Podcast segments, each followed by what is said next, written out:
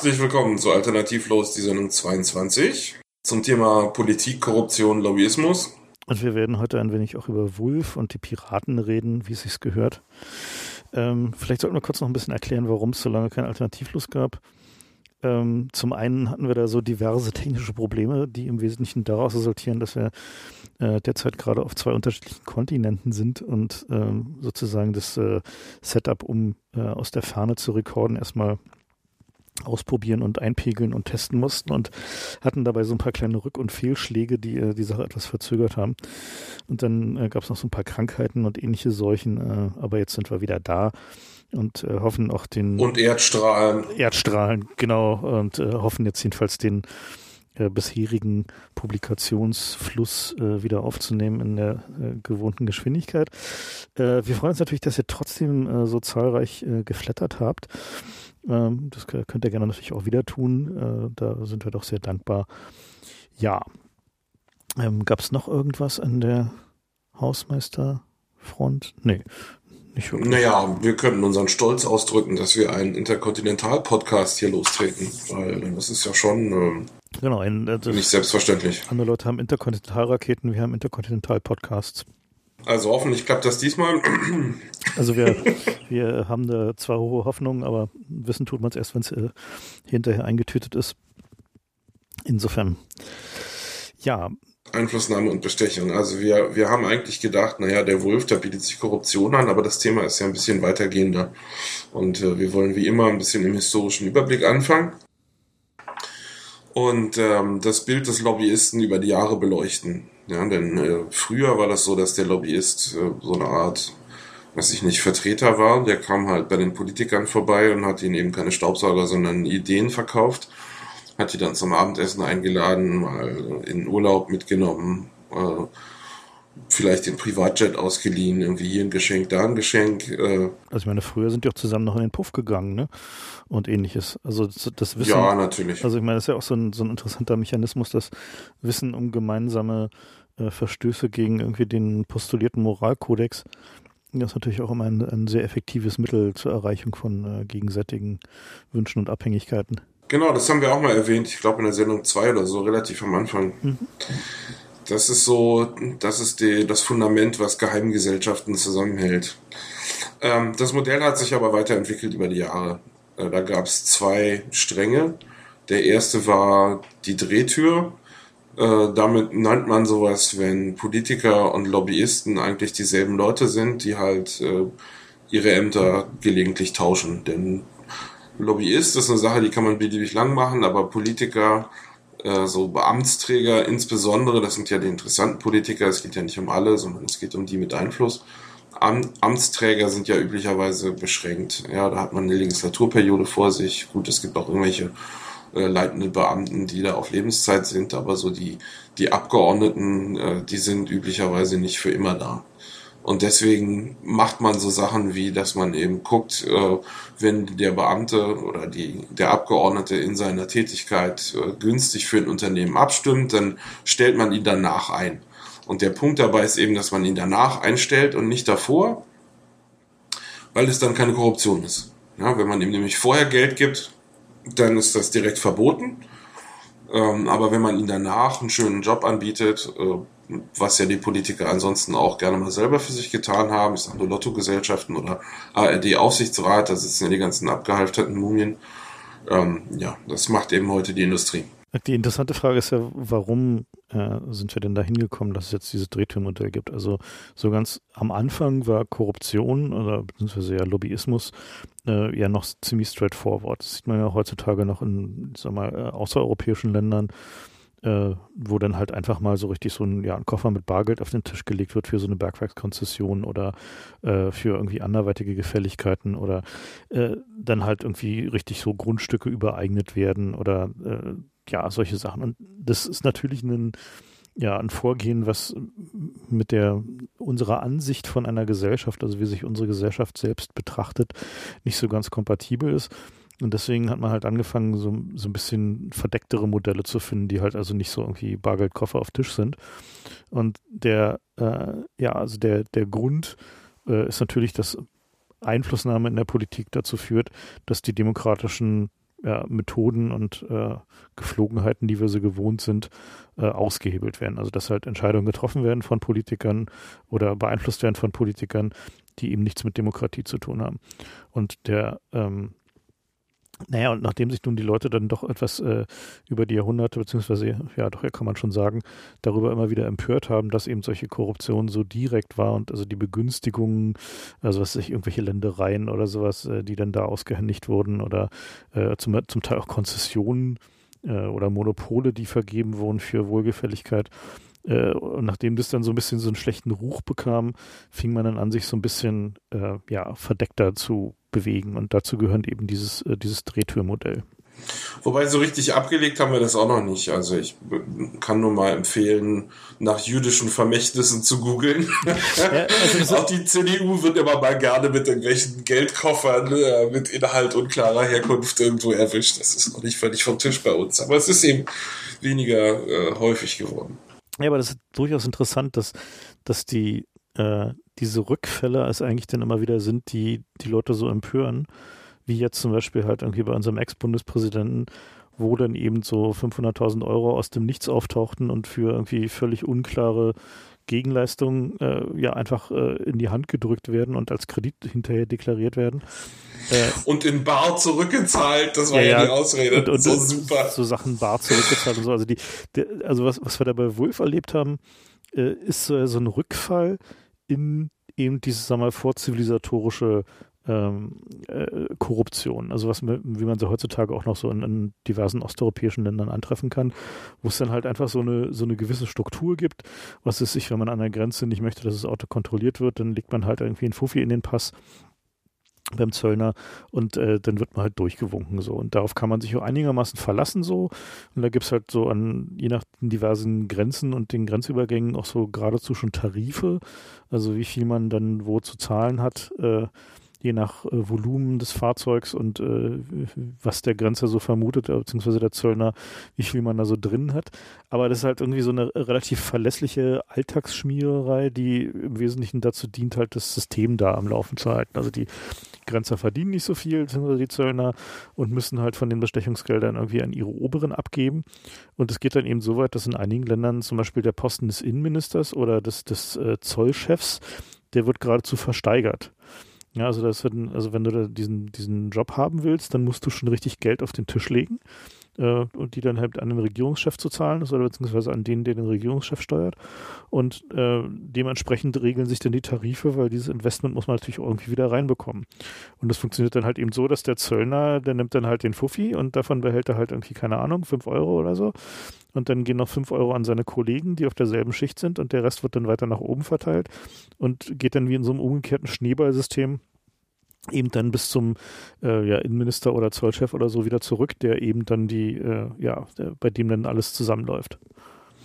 Ich finde das immer wieder spannend. Also ich bin gerade in Amerika, kann ich ja mal sagen, was es da für Parallelen gibt mit dem mit der normalen Wirtschaft. Denn äh, in Amerika ist es ja so, wenn man im Restaurant äh, isst, dass erwartet wird, dass man 15 bis 25 Prozent äh, Trinkgeld hinterlässt. 25 Prozent. Ja, das ist, ist immer mehr geworden über die Jahre. Also man sagt so 15 Prozent ist das Minimum, 20 Prozent ja und 25, wenn so, wenn du zufrieden warst. Ja, je nachdem wie wie, wie hervorragend die dich bedient haben. Aber der, wie viel das jetzt ist, finde ich ja nebensächlich an der Stelle, sondern der Punkt ist, dass es genauso begründet wird, ja, dass die eigentlich nichts verdienen, die armen Leute, die da, die Kellner und äh, äh, jetzt gab es hier gerade einen sehr kontroversen Vorschlag von irgendwelchen äh, Randgruppen Republikanern, die meinten, man müsse doch den Mindestlohn absenken für die Berufe, wo es Trinkgeld gibt. Was? Mit der Begründung, dass die ja Trinkgeld kriegen und da muss man auch nicht so viel zahlen. Also diese, wenn man sich einmal auf sowas einlässt, dann ist es auch selbstverstärkend. Ja, deswegen, äh, egal aus welchen Gründen, wenn es diese Art von, von Korruption oder Trinkgeld-Sachen äh, gibt, äh, das geht eigentlich immer nach hinten los, äh, volkswirtschaftlich gesehen. Dieser Entwurf, der hat sich gerade nicht sonderlich irgendwie weiterentwickelt, aber er hat es immerhin in die Daily Show geschafft. Das ist schon mal ja, ein, Ritterschlag, für, ein Ritterschlag für besonders bekloppte Gesetzesentwürfe. Das finde ich ja durchaus interessant, dass also der äh, es genau diese Parallele da gibt, weil äh, woanders ist es ja eben auch so. Also wenn, nur, wenn man sonst ins ja, was ist ich, nach Afrika oder so guckt oder in, gerade nordafrikanische Länder, da ist es ja unter, oder auch in, in, Osteuropa oder noch weiter östlich, da ist es ja eben so, dass die, äh, der Bestandteil an Korruption im Alltag hat ja primär damit zu tun, dass die Bürokratie ansonsten nicht funktioniert, also dass sie halt sehr arbiträr ist, dass die ähm, ja, es halt keine Möglichkeiten gibt, einen Beamten dazu zu zwingen, irgendwas zu tun oder irgendwie mal zu handeln. Und eben ist auch kein. Die muss ja auch so sein, sonst kannst du ja kein, kein äh, Trinkgeld verlangen oder Schmiergeld. Ja, ja, eben, aber das ist ja genau, genau das System dahinter. Ne? Also wenn man so sich Deutschland ja. an, anguckt, so irgendwie so scheiße unsere Bürokratie ist, kann man doch sagen, dass sie im Wesentlichen einigermaßen gut funktioniert. So, also gerade mindestens im Vergleich zu allem anderen. Und es zumindest irgendwie sowas ähnliches wie, naja, so, so einen gewissen Ablauf gibt und so eine Regeln gibt, die, denen dann halt gefolgt wird und die dann halt so, eine, so ein gewisses Maß an Verlässlichkeit aufweisen. Und natürlich gibt es halt auch hier Korruption, halt irgendwie gerade in Bereichen, wo es halt große Ermessensspielräume gibt, was sich zum Beispiel irgendwie äh, Bauwesen. Bau, Baugenehmigungen sind halt so der Klassiker. Und insbesondere überall, wo halt viel Geld dabei ist, da wird er natürlich immer gerne mitgenommen, so, so wie es halt irgendwie geht. Aber interessanterweise ist das Risiko, da erwischt zu werden, eben nicht null. Ne? Es ist halt schon so, dass irgendwie es dann gewisse Ermittlungstätigkeiten gibt und eben beide Seiten sich da ins Risiko begeben, also sowohl der Bestechende als auch der Bestochene. Und äh, das ist ja eben auch das Interessante, was jetzt bei dieser Wolf-Geschichte hochkam, dass, also wie empört diese Beamten waren, ne? also wie, äh, wie krass die das fanden, und zwar zu Recht, dass der Wulf es sich rausnimmt, halt da quasi über dem Gesetz zu stehen und die sich halt rechtfertigen müssen, wenn sie eine Schachtel Pralinen für 20 Euro annehmen. Und zwar so richtig rechtfertigen müssen, ne? Ich glaube, das liegt daran, dass der Wulf kein, kein, wenn er gesagt hätte, ach, das tut mir leid, äh, war nicht so gemeint, dann wäre gut gewesen, ja. Aber dass der sich hingestellt hat und, und so getan hat, als sei das überhaupt kein Ding. Ja, der hat ja nicht mal geheuchelt, dass es ihm leid tut. Oder äh, überhaupt irgendein äh, Schuldverständnis auch nur simuliert. Ich glaube, das hat die Beamten geärgert. Das geht ja nicht um die Pralinen da, sondern es geht halt darum, dass wir unsere Beamten drangsalieren. Es gab da einige Zeitungsberichte, wie zum Beispiel Polizisten nicht mal irgendwie ein Lolli annehmen dürfen. Also es gibt irgendwie eine Bagatellgrenze von, weiß ich nicht, fünf Euro oder so. Ja, zehn, glaube ich. Und. Oder zehn. Aber ein Blumenstrauß ist schon zu viel, ja. Wenn, wenn irgendwie ein Polizist einer Oma über die Straße hilft, äh, dann darf die keinen Blumenstrauß äh, zurückgeben oder irgendwie umgekehrt, ja. Nee, das würde ich noch nicht als Korruption sehen. Und die meiste, die meisten Bevölkerung sieht es auch nicht als Korruption, sondern so irgendwie mal eine Schachtel Pralinen schicken, wenn einem jemand wirklich geholfen hat, ist doch okay. Ja, aber bei dem Wolf war ja auch nicht das Ding, dass er halt eine große Sache gemacht hat oder zwei große, sondern es war ja so ein, die Kultur. ein Blubbersumpf ja, man sah einfach mal, man will es ja nicht sehen normalerweise, ja, man sieht es ja auch normalerweise nicht. Aber das war so eine, eine derartige Kultur an Korruption, dass es da wochenlang blubberte. Am Ende waren es irgendwie, weiß ich nicht, sieben oder neun Wochen, wo einfach ständig irgendwelche Scheiße hochblubberte. Von wegen, ja, und dann hat er hier irgendwie eine Gefälligkeit und da eine Gefälligkeit. Und da sah man eben, dass es systemimmanent ist. Das ist nicht so eine Sache, die irgendwie zwei, drei faule Eier machen, sondern das gehört ja immer, gehören ja mal zwei Seiten dazu. Und wenn es so viele Leute gibt, die bereit sind, Gefälligkeiten zu geben, dann kann mir keiner erzählen, dass es nur der Wolf ist. Ja, sondern das ist ein, ein breites Problem, das sieht man nur normalerweise nicht. Naja, ich denke mal, das hat auch eine Menge damit zu tun, dass, dass es eben Bereiche der Gesellschaft gibt, ähm, die sind halt noch nicht so lange reich. Ne? Also bei denen gibt es halt eben noch keine Kultur der Korruption. Und da gehört zum einen halt Wolf auf der einen Seite, also auf der Empfängerseite dazu der halt ja wirklich in diese sozusagen Definition von Neureich fällt, aber eben auch die Leute, die ihn da bestochen haben. Ne? Das waren halt nicht so die, die Alten, äh, die halt schon irgendwie, sagen wir mal, eine institutionelle Erfahrung über mehrere Generationen haben, wie man Politik besticht, sondern halt so irgendwelche Filmfonds-Fuzis, die halt irgendwie, naja, es ist gerade eben mal so ein bisschen zu Wohlstand und Geld gekommen sind und jetzt irgendwie erstmal lernen müssen, wie man damit so umgeht. Und ich glaube, dieser, dieser Kulturclash äh, zwischen diesen, also beziehungsweise diese Kulturkonfusion zwischen diesen beiden äh, Klassen hat dann eben dazu geführt, dass sie dann äh, ja sich also außerhalb des, des gesellschaftlichen Konsens, was eben noch so akzeptabel ist, bewegen. Und ich meine, wenn wir uns, wenn wir uns so angucken, so wie, wie zum Beispiel der Leuna-Skandal lief oder halt irgendwie die Flick-Geschichten oder äh, so die anderen großen Korruptionsskandale der Republik, da war es ja immer so, dass die sich bemüht haben, es möglichst komplex zu machen. Ne? Also dass halt die Komplexität des Skandals so hochgeschraubt wurde, mit also vielen Beteiligten und Unterkonten und Schattenkonten und irgendwie über Luxemburg und hin und her, dass der äh, also das eigentlich schwierig war, da eine richtige Story draus zu machen. Ne? Also bis hin zu irgendwie den, den jüdischen Vermächtnissen und ähnlichen Geschichten, die ja tatsächlich irgendwie heute im Amt befindliche Minister äh, ja nicht gänzlich unbeteiligt waren dabei.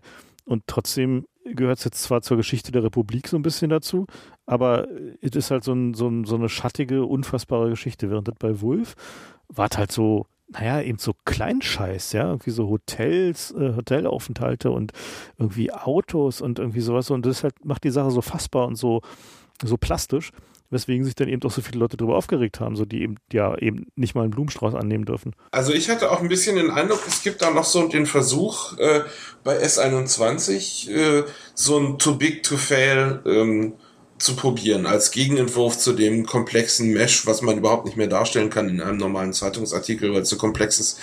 Bei S21 gab es ja wohl auch relativ klare Indizien dafür, dass da von links nach rechts und zurück bestochen wurde. Mhm. Aber da war der Ansatz eben, naja, aber es geht hier um so viele Milliarden, wenn wir anfangen, die Firmen äh, anzugreifen, dann sitzen wir selber alle im Knast. Also da ist der, da ging es weniger darum, das komplex zu machen, sondern möglichst viele Leute zu beteiligen, was ja auch eine valide Strategie ist, ja, weil wer macht den Ankläger, wenn jeder ein paar Mark genommen hat? Also du meinst nach dem Motto einfach die, das gesamte Environment bestechen, dann. Äh ja, das war ja die Innovation von dem Flick, das können wir vielleicht nochmal kurz ein bisschen erklären. Der hat halt so Carpet, der hat Carpet Bombing betrieben im Grunde. Der hat sich da mit seinem Flugzeug äh, über dem Regierungsviertel in Bonn äh, navigiert und hat einfach die Geldsäcke abgeworfen. Und es war ihm so scheißegal, wen er traf, Hauptsache irgendwie möglichst bereit. Äh, und, und der Maschmeier, wenn man so den Spiegelberichten glauben darf, ist ja wohl ähnlich gelagert gewesen. Er hat ja wohl auch einfach mal wahllos äh, in die Landespolitiker investiert. Also so mal in jeden.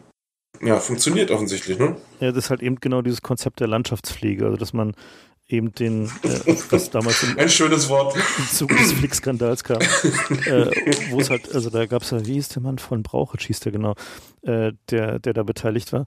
Und das Konzept war eben, dass sie eben nicht eine Partei nur bestochen haben oder sich politisch auf eine Seite geschlagen haben, sondern eben einfach alle, die in diesem Politikspiel irgendeine Art von Relevanz haben, sich ihnen ja äh, gefügig bzw. gefällig gemacht haben.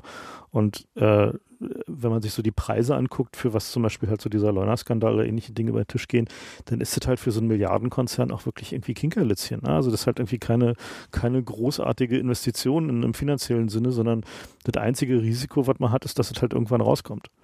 Ja, und selbst dann gibt es ja, also fällt mir jetzt spontan kein Fall ein, wo irgendeine Firma deswegen runtergefahren wurde.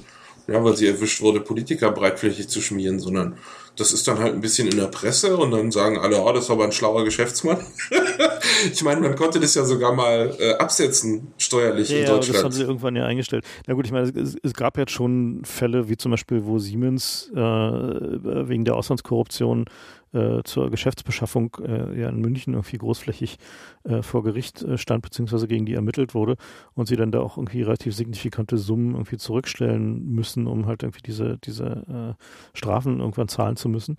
Aber man zahlt halt eben nur das, wofür man erwischt wurde.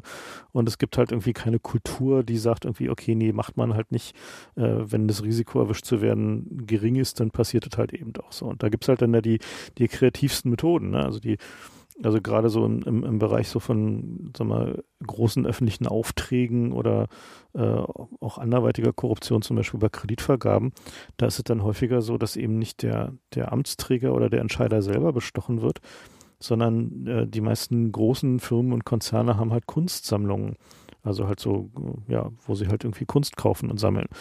Aber dann begibt es sich eben, dass die äh, häufiger die Lebensgefährten oder Gefährtinnen von eben diesen Entscheidungsträgern eben Künstler sind, die dann halt äh, teilweise, äh, naja, nicht so unbedingt tolle Kunst produzieren, die aber äh, dann doch gerne gekauft wird von diesen Unternehmen, ne, die äh, dann damit eben diesen Entscheidungsträger indirekt bestechen. Und äh, da gibt's, äh, wurde mir erklärt, so, ein, so einen ganzen Zweig von so Galeristen, die sich darauf spezialisiert haben, solche Dinge durchzuziehen, indem sie halt den, den Wert von solcher, ähm, ja, sagen wir mal, entscheidungsträgernahen Kunst äh, nach oben bringen, indem sie halt irgendwie für teuer Geld anpreisen, damit die Unternehmen dann auch äh, problemlos rechtfertigen können, warum sie die dann gekauft haben. Aber wir waren bei der Revolving Door. Wir genau, wir wollten, na, wir wollten ja mal ein bisschen erklären, wie es zu dieser Revolving Door kam. Und einer der Gründe ist eben, dass es, ja. äh, dass es eben einen, ja, durchaus einen Ermittlungsdruck gibt und äh, jemand, der halt möglicherweise noch Reste von Gewissen hat, eben irgendwie sich dann doch doof fühlt, wenn er dann halt also den direkten oder indirekten Bargeldkoffer nimmt. Und deswegen ist diese Revolving Door äh, entstanden, die halt diese ganze Sache ja indirekt macht und auf die Ebene eines Versprechens hebt.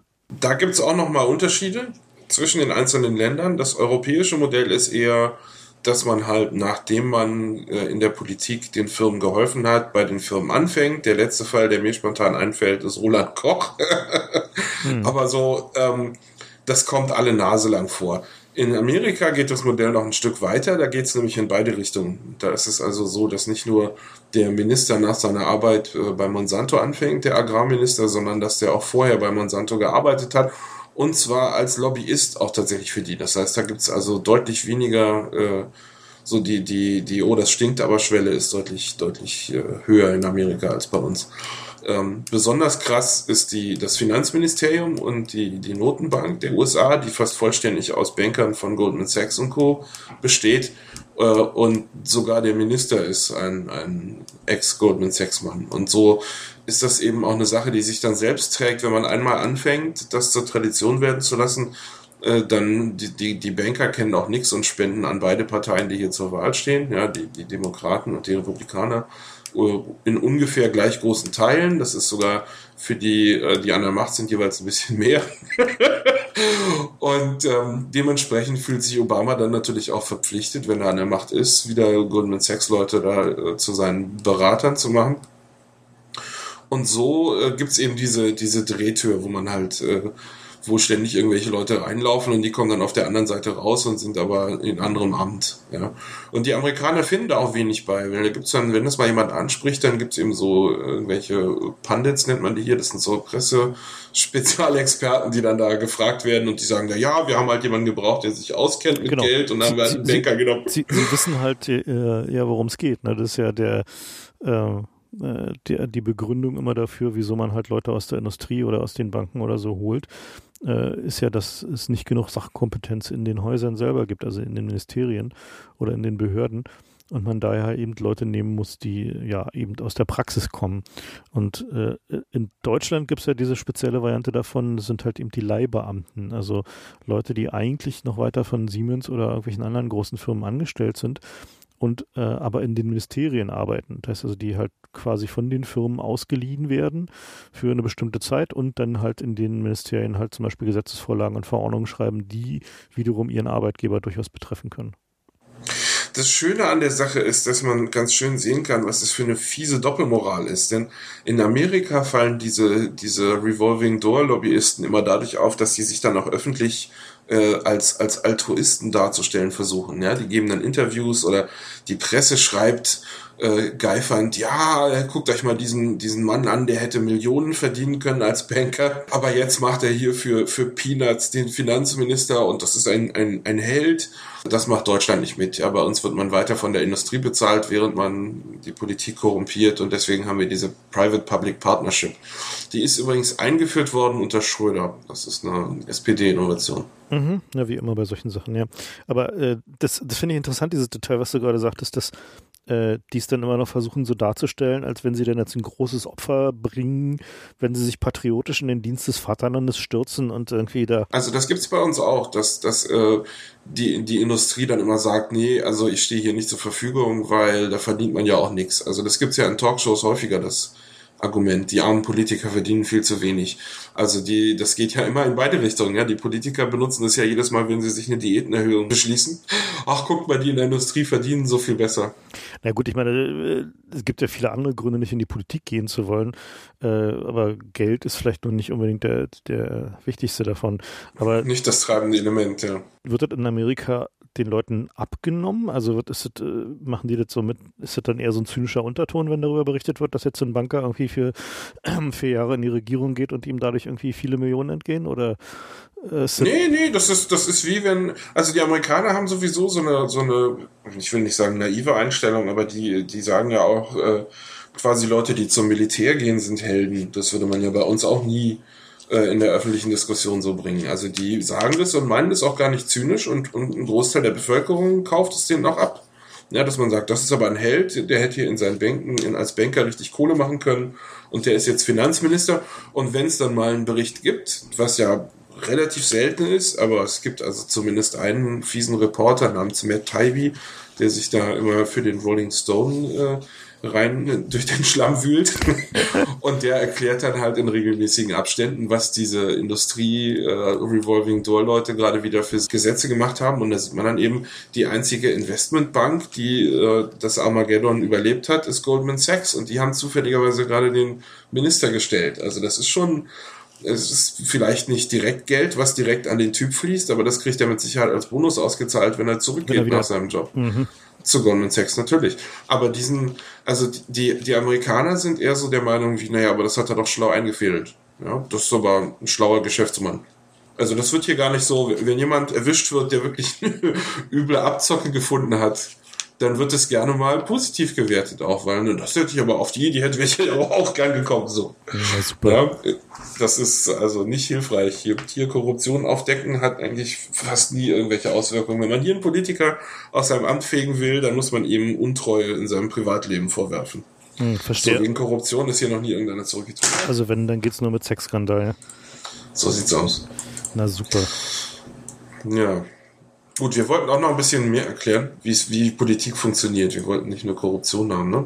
Das fließt ja durchaus Hand in Hand. Also eine der, der wesentlichen Aufgaben von Politik ist ja neben halt äh, Entscheidungen zu treffen, durchaus auch erklären. Ne? Also versuchen, äh, ja, Politik zu vermitteln, also zu sagen, warum bestimmte Dinge notwendig sind oder darauf hinzuweisen, dass, dass solche Sachen wichtig sind. Und ähm, auch da ist es ja so, dass der, äh, der gemeine Politiker ähm, ist ja häufiger mal auch so von Themen überfordert. Also es gibt halt ja durchaus ein paar fähige Sachpolitiker, wo man nicht leugnen, die möglicherweise auch nicht besonders korrupt sind, aber die Regel ist halt ja ein Politiker, der nicht so besonders viel von seinem Fach versteht, sondern irgendwie maximal eine schnelle Auffassungsgabe hat und irgendwie sich guten Namen und Gesichter merken kann und gut Hände schütteln kann.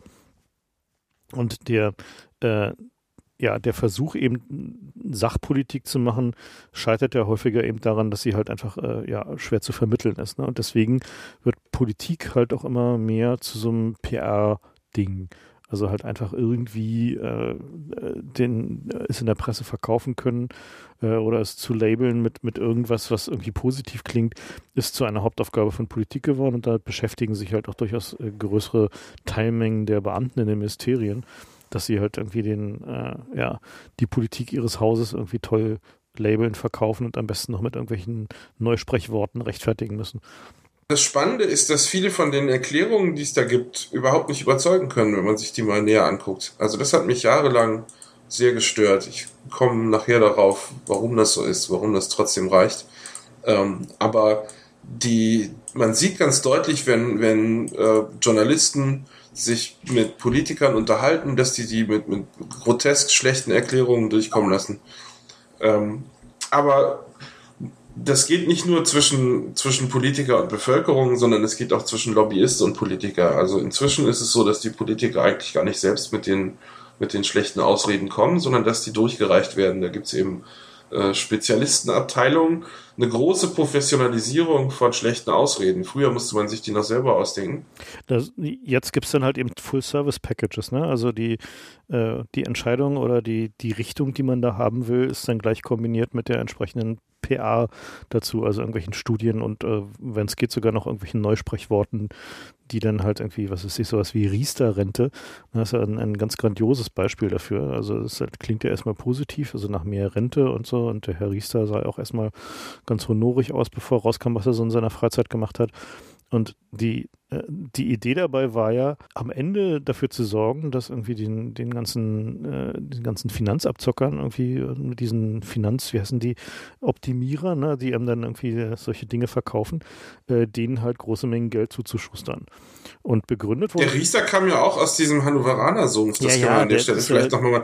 Genau. Und der leitende Finanzoptimierer Deutschlands ist die AWD, deren Chef der Maschmeyer ist, der jetzt im Wolfskandal äh, Ding. Also das ist schon alles dieselbe Mischpoke, die man da Und der trifft. wiederum eben ein guter Freund von Schröder ist, der eben dafür gesorgt hat, dass diese Riester-Rentennummer durchgeht. Ne?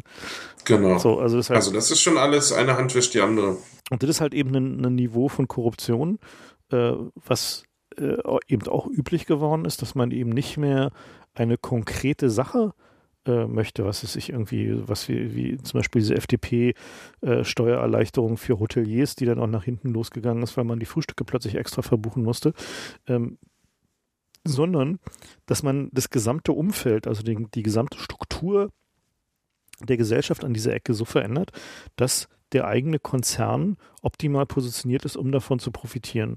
Und dazu gehören halt eben diese, diese Finanzoptimierer und äh, sonstigen äh, Drückerkolonnen, die äh, davon massiv profitiert haben, dass plötzlich eben mit der entsprechenden Begründung, Demografie und man muss ja da und irgendwie die Rente wird nicht reichen und äh, so, was ja möglicherweise objektiv sogar der Fall ist. So. Aber äh, wie das Gesetz dann hinterher designt wurde, war es am Ende äh, ja die große, der große Bonusregen für diese ganzen schmierigen Finanzvertreter, die losgegangen sind und irgendwie den Leuten irgendwie diese Renten verkauft haben, die jetzt, wie sich hinterher herausstellt, sofern sie irgendwie dann auf irgendwelche Staatsanleihen oder Aktien basiert waren, halt eben wieder für die Füße sind. Naja, die werden auf Hartz IV angerechnet. Das war eine große Umverteilung des Geldes von den staatlichen Versicherungen zu den privaten. Und äh, dementsprechend werden die wahrscheinlich auch im Hintergrund finanziert haben. Also diese Optimierer, ob die jetzt äh, eher Mit Mitesser sind oder das eigentliche Ziel, ist ja auch egal.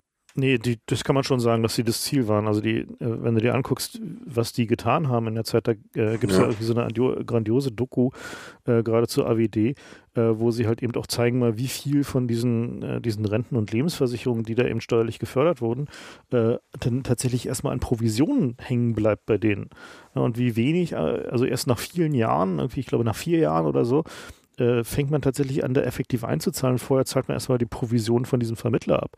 So bei den, ja. bei den besonders krassen Konstrukten. Und das ist halt eine, eine Sache so, äh, dass die nicht äh, explizit abgefangen wurden, uns da eben von, von, äh, ja, von Gesetzgeberseite eben keine, keine Verhinderungstaktik gab, zu sagen, dass irgendwie Provisionen auf maximal so und so viel begrenzt werden dürfen, äh, zeigt eben ganz klar, eben durch Auslassen von solchen Regeln, äh, von wem die intendiert waren und was da der, der, das eigentliche Ziel dabei war die Versicherungswirtschaft hat eben genau von dieser Sache massiv profitiert. Also plötzlich sind da die Einlagen sowohl in, in, in Riester-Renten als auch in Lebensversicherungen brutal gestiegen. So. Und wenn wir uns jetzt angucken, die Lebensversicherungen, so, die, also viele von denen äh, haben ja irgendwie in Staatsanleihen investiert, auch in europäische Staatsanleihen, die werden in wenigen Jahren überhaupt gar nichts mehr wert sein. Also die, die Garantieverzinsungen fallen und fallen. Und äh, am Ende ist das halt irgendwie eine große Verarsche gewesen.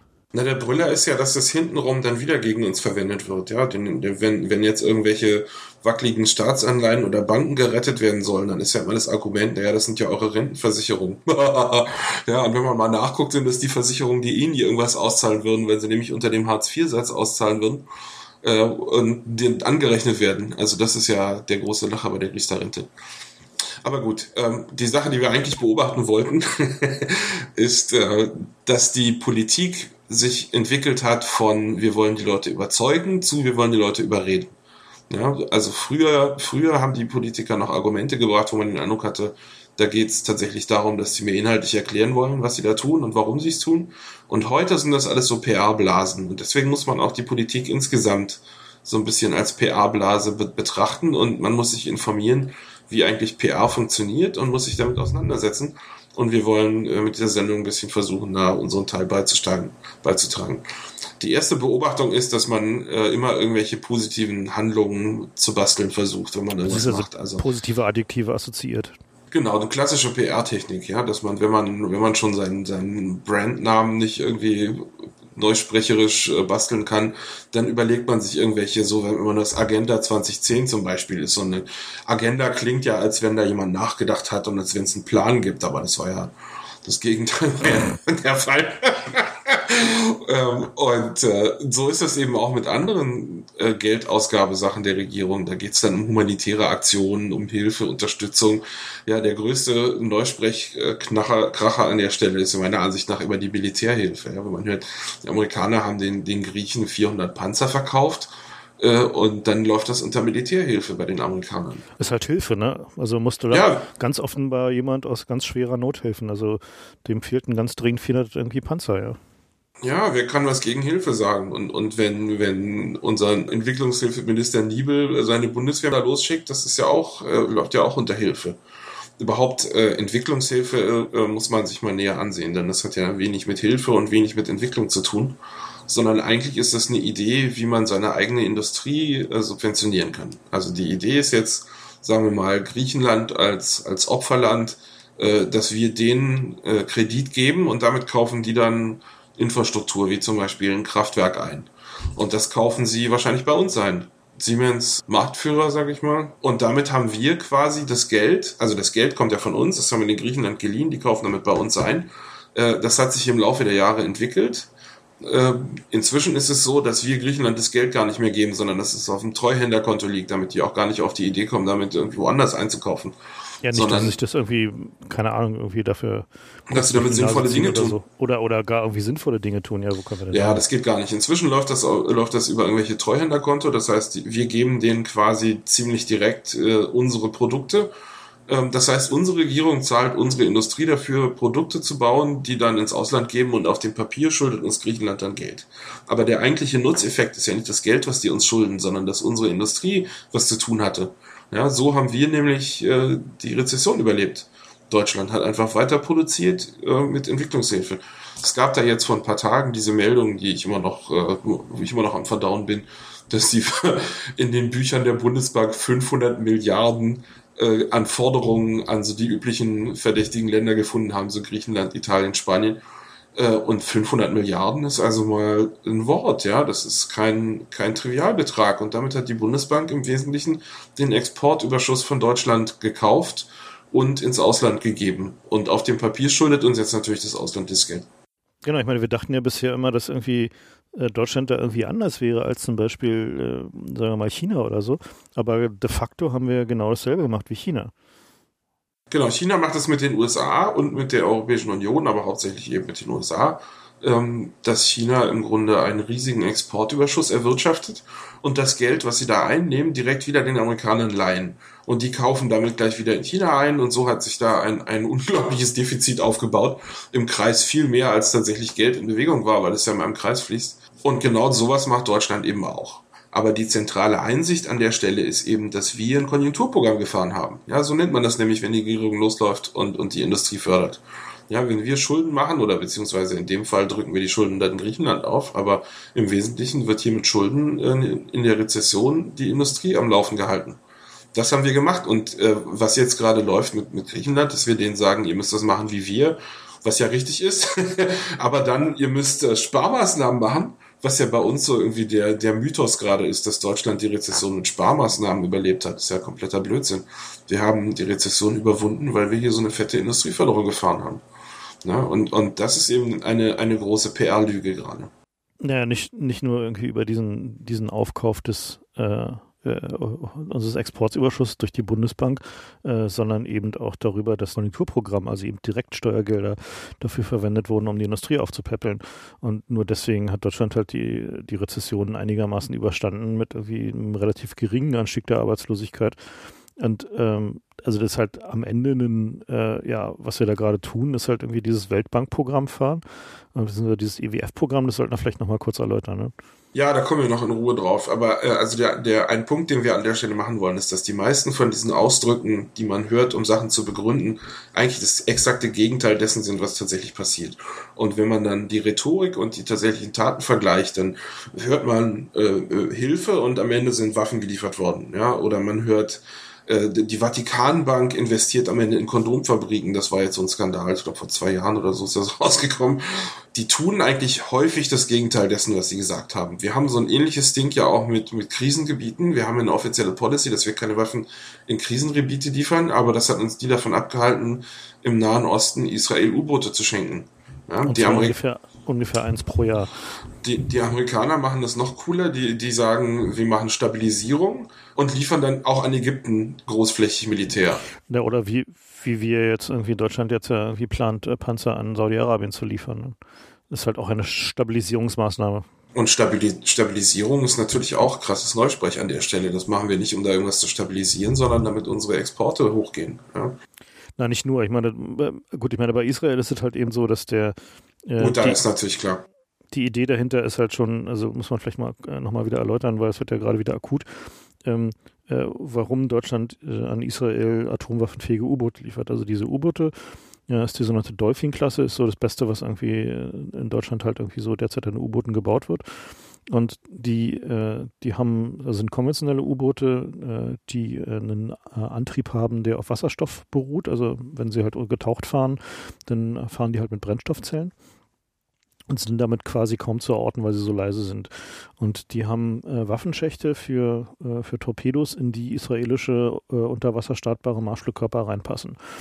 Und diese Marschflugkörper sind auch atomar bestückbar. Also es ist halt so ein, so ein Spiel, wo es darum geht, wie dick ist denn dieses Torpedorohr. Und da gibt es halt eine spezielle Größe, die halt eigentlich genau für diese israelischen Marschflugkörper da ist. Und ähm, die Israelis ähm, haben ja Atomwaffen und diese Atomwaffendoktrin äh, ist ja eine der des Nicht-Zugebens. Also Israel sagt nicht, dass sie Atomwaffen haben, alle anderen wissen, dass sie Atomwaffen haben. Und Israel ist ja ein ziemlich kleines Land. Das heißt also, wenn die tatsächlich jemals in einen nuklearen Konflikt verwickelt werden sollten, zum Beispiel mit dem Iran, wie sie jetzt ja gerade behaupten, dann haben sie eigentlich quasi keine Chance, weil das Land halt so klein ist. Heißt es, dass also jemand, der einen nuklearen Erstschlag gegen Israel führen würde, äh, würde dieses Land quasi komplett vernichten und also auch äh, dessen Möglichkeit zurückzuschlagen komplett vernichten. Und deswegen wollten die Israelis halt schon sehr lange U-Boote haben, mit denen sie eine sogenannte Zweitschlagskapazität aufbauen können. Also eine Möglichkeit, Atomwaffen zu starten von unter Wasser, von U-Booten, die quasi nicht geortet werden können, sodass also jeder, der Israel mit Atomwaffen angreift, in der Lage, äh, nicht in der Lage ist, vorherzusehen, äh, ob Israel jetzt zurückschlagen kann, weil die, man weiß halt nicht, wo die U-Boote sind.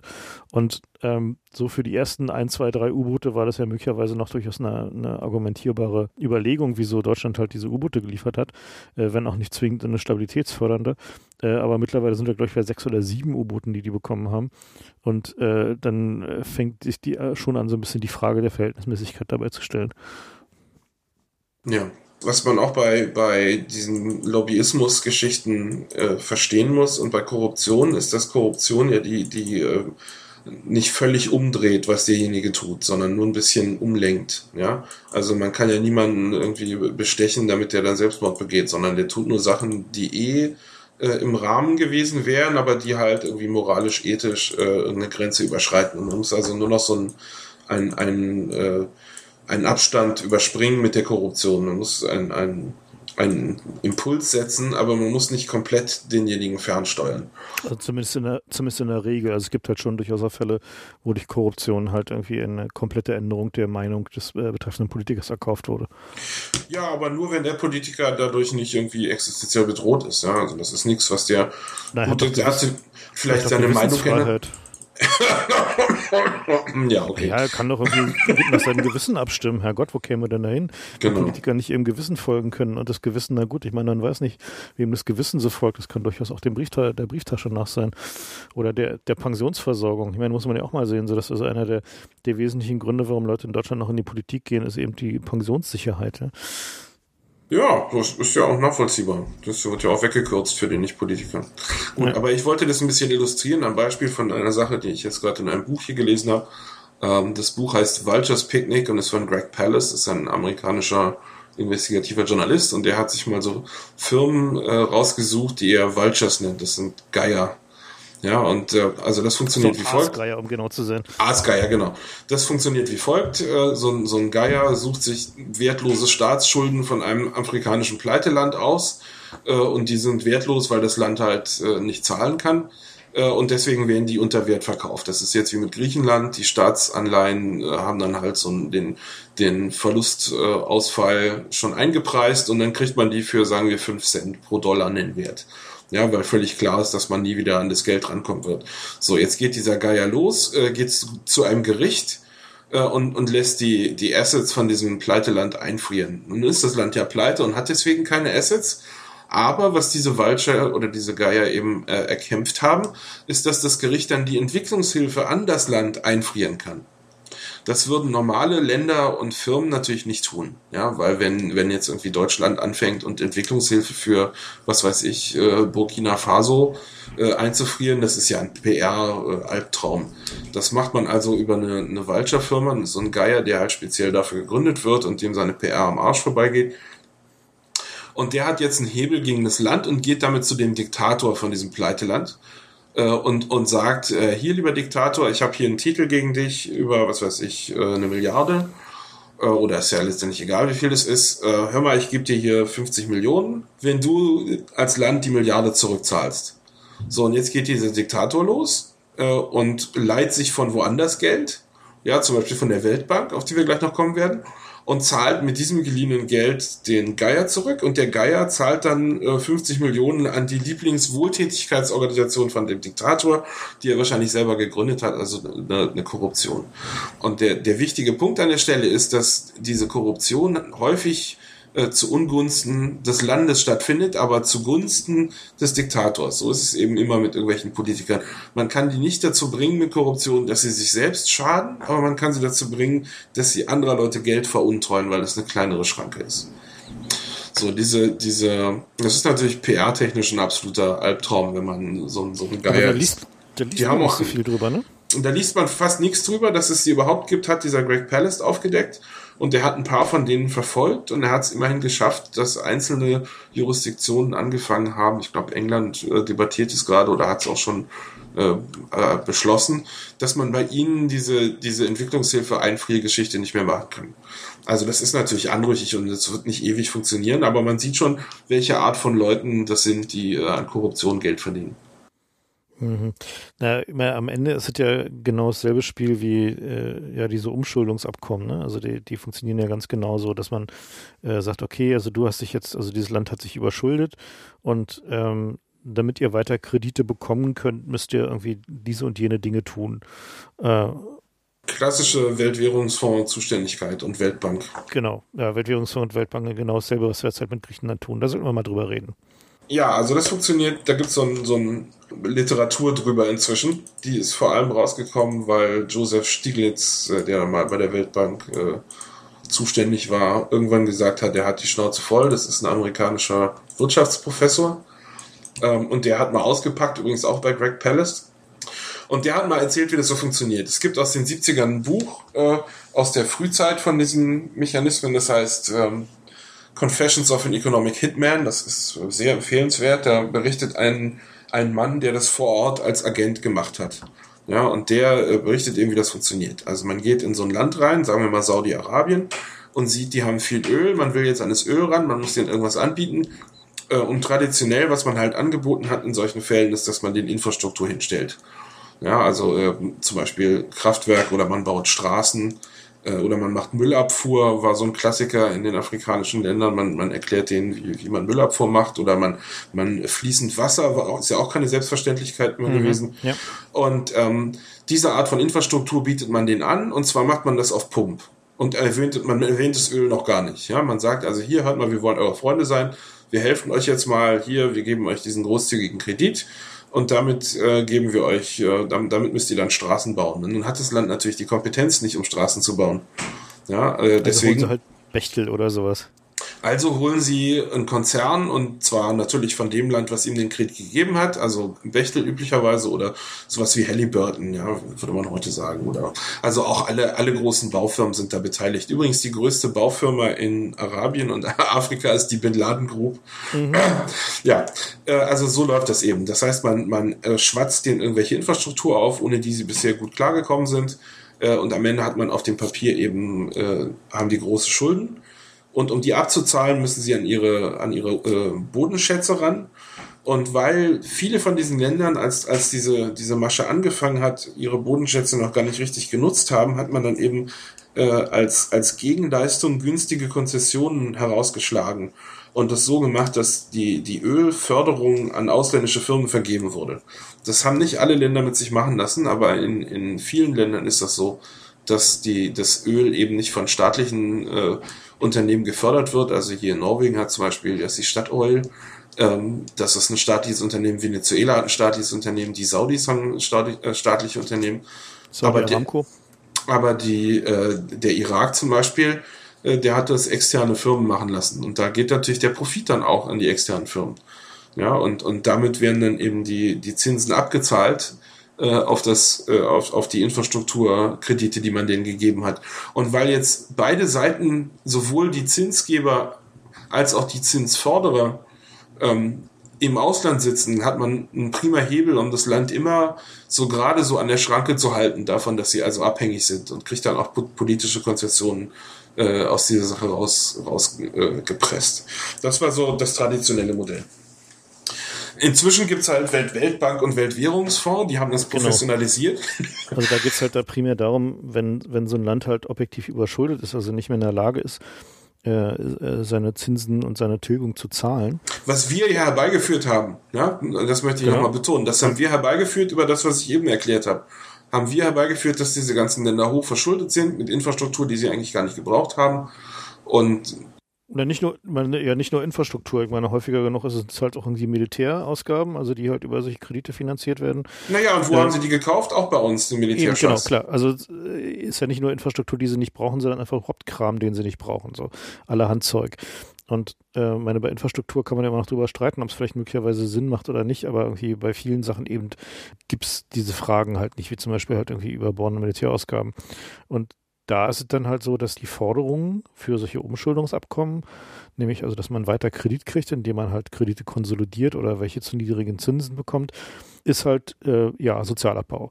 Also dafür zu sorgen, dass halt die, die Neokon-Ideologie von irgendwie den Staat verkleinern, alles privatisieren, äh, Sozialausgaben senken und irgendwie äh, alles dem Markt überlassen äh, und äh, vor allen Dingen auch ausländische Firmen ins Land zu lassen, also halt keinen Protektionismus zu betreiben.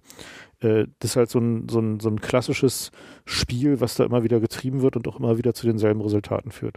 Das ist ein Drehbuch. Also es ist richtig ein Drehbuch und die haben sogar äh, die, die Zeiten zwischen den einzelnen Schritten sind inzwischen äh, relativ klar beobachtbar, weil das in so vielen Ländern stattgefunden hat. Man, man kriegt es ja gar nicht mit, äh, wenn man sich da nicht explizit für interessiert, wie oft dieses Weltbankprogramm schon durchgeführt wurde.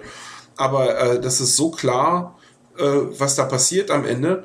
Ähm, also es geht immer damit los, dass man sagt, ihr müsst jetzt privatisieren, Strom, Wasser, Ölindustrie, völlig klar, das muss jetzt hier äh, das darf nicht mehr dem Staat gehören, der Staat muss sparen, ihr habt Schulden. Ja, dann ist der erste Schritt. So, der zweite Schritt ist, ihr müsst den Markt öffnen, damit die Ausländer investieren können. Äh, die Ausländer investieren dann in genau die privatisierte äh, Industrie ähm, die im üblichen, üblicherweise nicht konkurrenzfähig ist, weil sie eben bisher ein Monopol war. Ja, das heißt, die wird üblicherweise billig angeboten, weil sie nämlich die äh, nicht konkurrenzfähig ist und dann ist also die, die inländische äh, Versorgung, Infrastruktur ist dann erstmal in ausländischer Hand und was die als erstes nicht tun, die Ausländer, äh, ist da die Maintenance-Kosten zahlen, Wartung. Ja, weil das ähm, ist ja viel besser, da den Profit rauszutragen. Ähm, der nächste Schritt ist, dass eben das Kapital äh, erstmal reinfließt, um die ganzen Sachen zu kaufen, aber dann eben auch schnell wieder abfließt, wenn äh, sich abzeichnet, dass äh, das passiert halt immer. Irgendwie, das kann man sehen. Die Leute wissen das inzwischen. Das heißt, die Investoren ziehen dann auch ab, wenn sie glauben, es ist bald soweit. Ähm, und dann muss das Land eben die Zinsen erhöhen auf die Staatsanleihen, die sie rausgeben, also auf die neuen Schulden. Äh, und die Größenordnung, um die es da geht, sind durchaus sowas wie 30, 50, 80 Prozent. Das hat es alles schon gegeben. Äh, die Begründung der Weltbank für die erhöhten Zinsen ist natürlich Investoren anlocken, aber die Investoren sind ja nicht wegen den Zinsen da, sondern um die, um die inländische Industrie aufzukaufen. Ähm, und der nächste Punkt nennt sich Market-Based Pricing. Das heißt, man darf nicht mehr Grundnahrungsmittel subventionieren, was im üblicherweise die letzte Sache ist, die so ein Pleiteland machen kann, um Aufstände zu verhindern. Ja, wenn man, wenn man sieht, das wird alles immer teurer, wir haben es privatisiert, die Leute können sich keine Nahrungsmittel mehr kaufen, keinen Strom, äh, üblicherweise so, also wenn wir jetzt in, in Südamerika, wo, es also gut dokumentiert ist, wie das so abläuft, weil das eben noch nicht so lange zurückliegt und weil die auch Presse haben da, im Gegensatz zu manchen afrikanischen Ländern. ähm, und da sieht man eben, dass sie mit Gas kochen und dass dann das Gas zu teuer geworden ist. Ja, und da gibt es dann Aufstände äh, und dafür gibt es einen Namen innerhalb der Weltbank, das nennt sich IMF Riot weil das einfach, da kann man die Uhr nachstellen, das kommt in allen von diesen Ländern, kommt es am Ende zu Ausschreitungen und das nennt sich IMF Riots. Und das muss man sich mal auf der Zunge zergehen lassen, wenn die selber schon ein Wort dafür haben, dass sie Aufstände in den Ländern auslösen. Ja, dann darf man sich nicht wundern, was jetzt in Griechenland passiert. Denn wenn wir die Schritte, die ich gerade erwähnt habe, mit dem vergleichen, was wir gerade Griechenland unter dem, äh, unter dem, der Überschrift von Sparmaßnahmen und Austerity verkaufen, das ist genau das. Also, meine, ist halt, also der, da muss, muss man sich mal tatsächlich im Detail angucken. Da gibt es ja gerade dieses, äh, diese Beschlussverlage für den Bundestag, die da durchgewinkt wurde. Ähm, da stehen halt eben auch so ein paar Details drin, was eben erwartet wird von Griechenland. Ne? und, äh, und wie halt der, der Stand auf, der, auf dem Zeitplan gerade ist, also wie die, die Umsetzung aussieht. Weil die Abgeordneten, denen ist eingeredet worden, dass die, die Umsetzung und dieser Zeitplan von diesen Austerity-Maßnahmen, dass die ganz wichtig sind. Also dass halt Griechenland sich äh, also einen neuen Kredit oder also neue Hilfe damit verdient, dass sie eben diesen, diesen Zeitplan umsetzen. So. Und da sind dann solche Sachen, ne? Also zum Beispiel, ähm, äh, wird dann als erstes äh, gefordert, dass also sichergestellt wird, dass die Schuldendienstzahlung, also die Bedienung der Schulden, das in der griechischen Verfassung verankert wird, dass die Vorrang vor allem anderen bekommen. Das heißt also, bevor die irgendwie ihre also vor Sozialleistung, genau. Also vor allem anderen, bevor die ihre Sozialhilfe zahlen können oder irgendwie die, die Löhne für ihre Beamten oder ihre Lehrer und Ärzte. Feuerwehr. Feuerwehr müssen sie halt erstmal die, äh, die Schulden tilgen. Ne? Da drin ist auch eine Liste der Firmen, die zu privatisieren ist.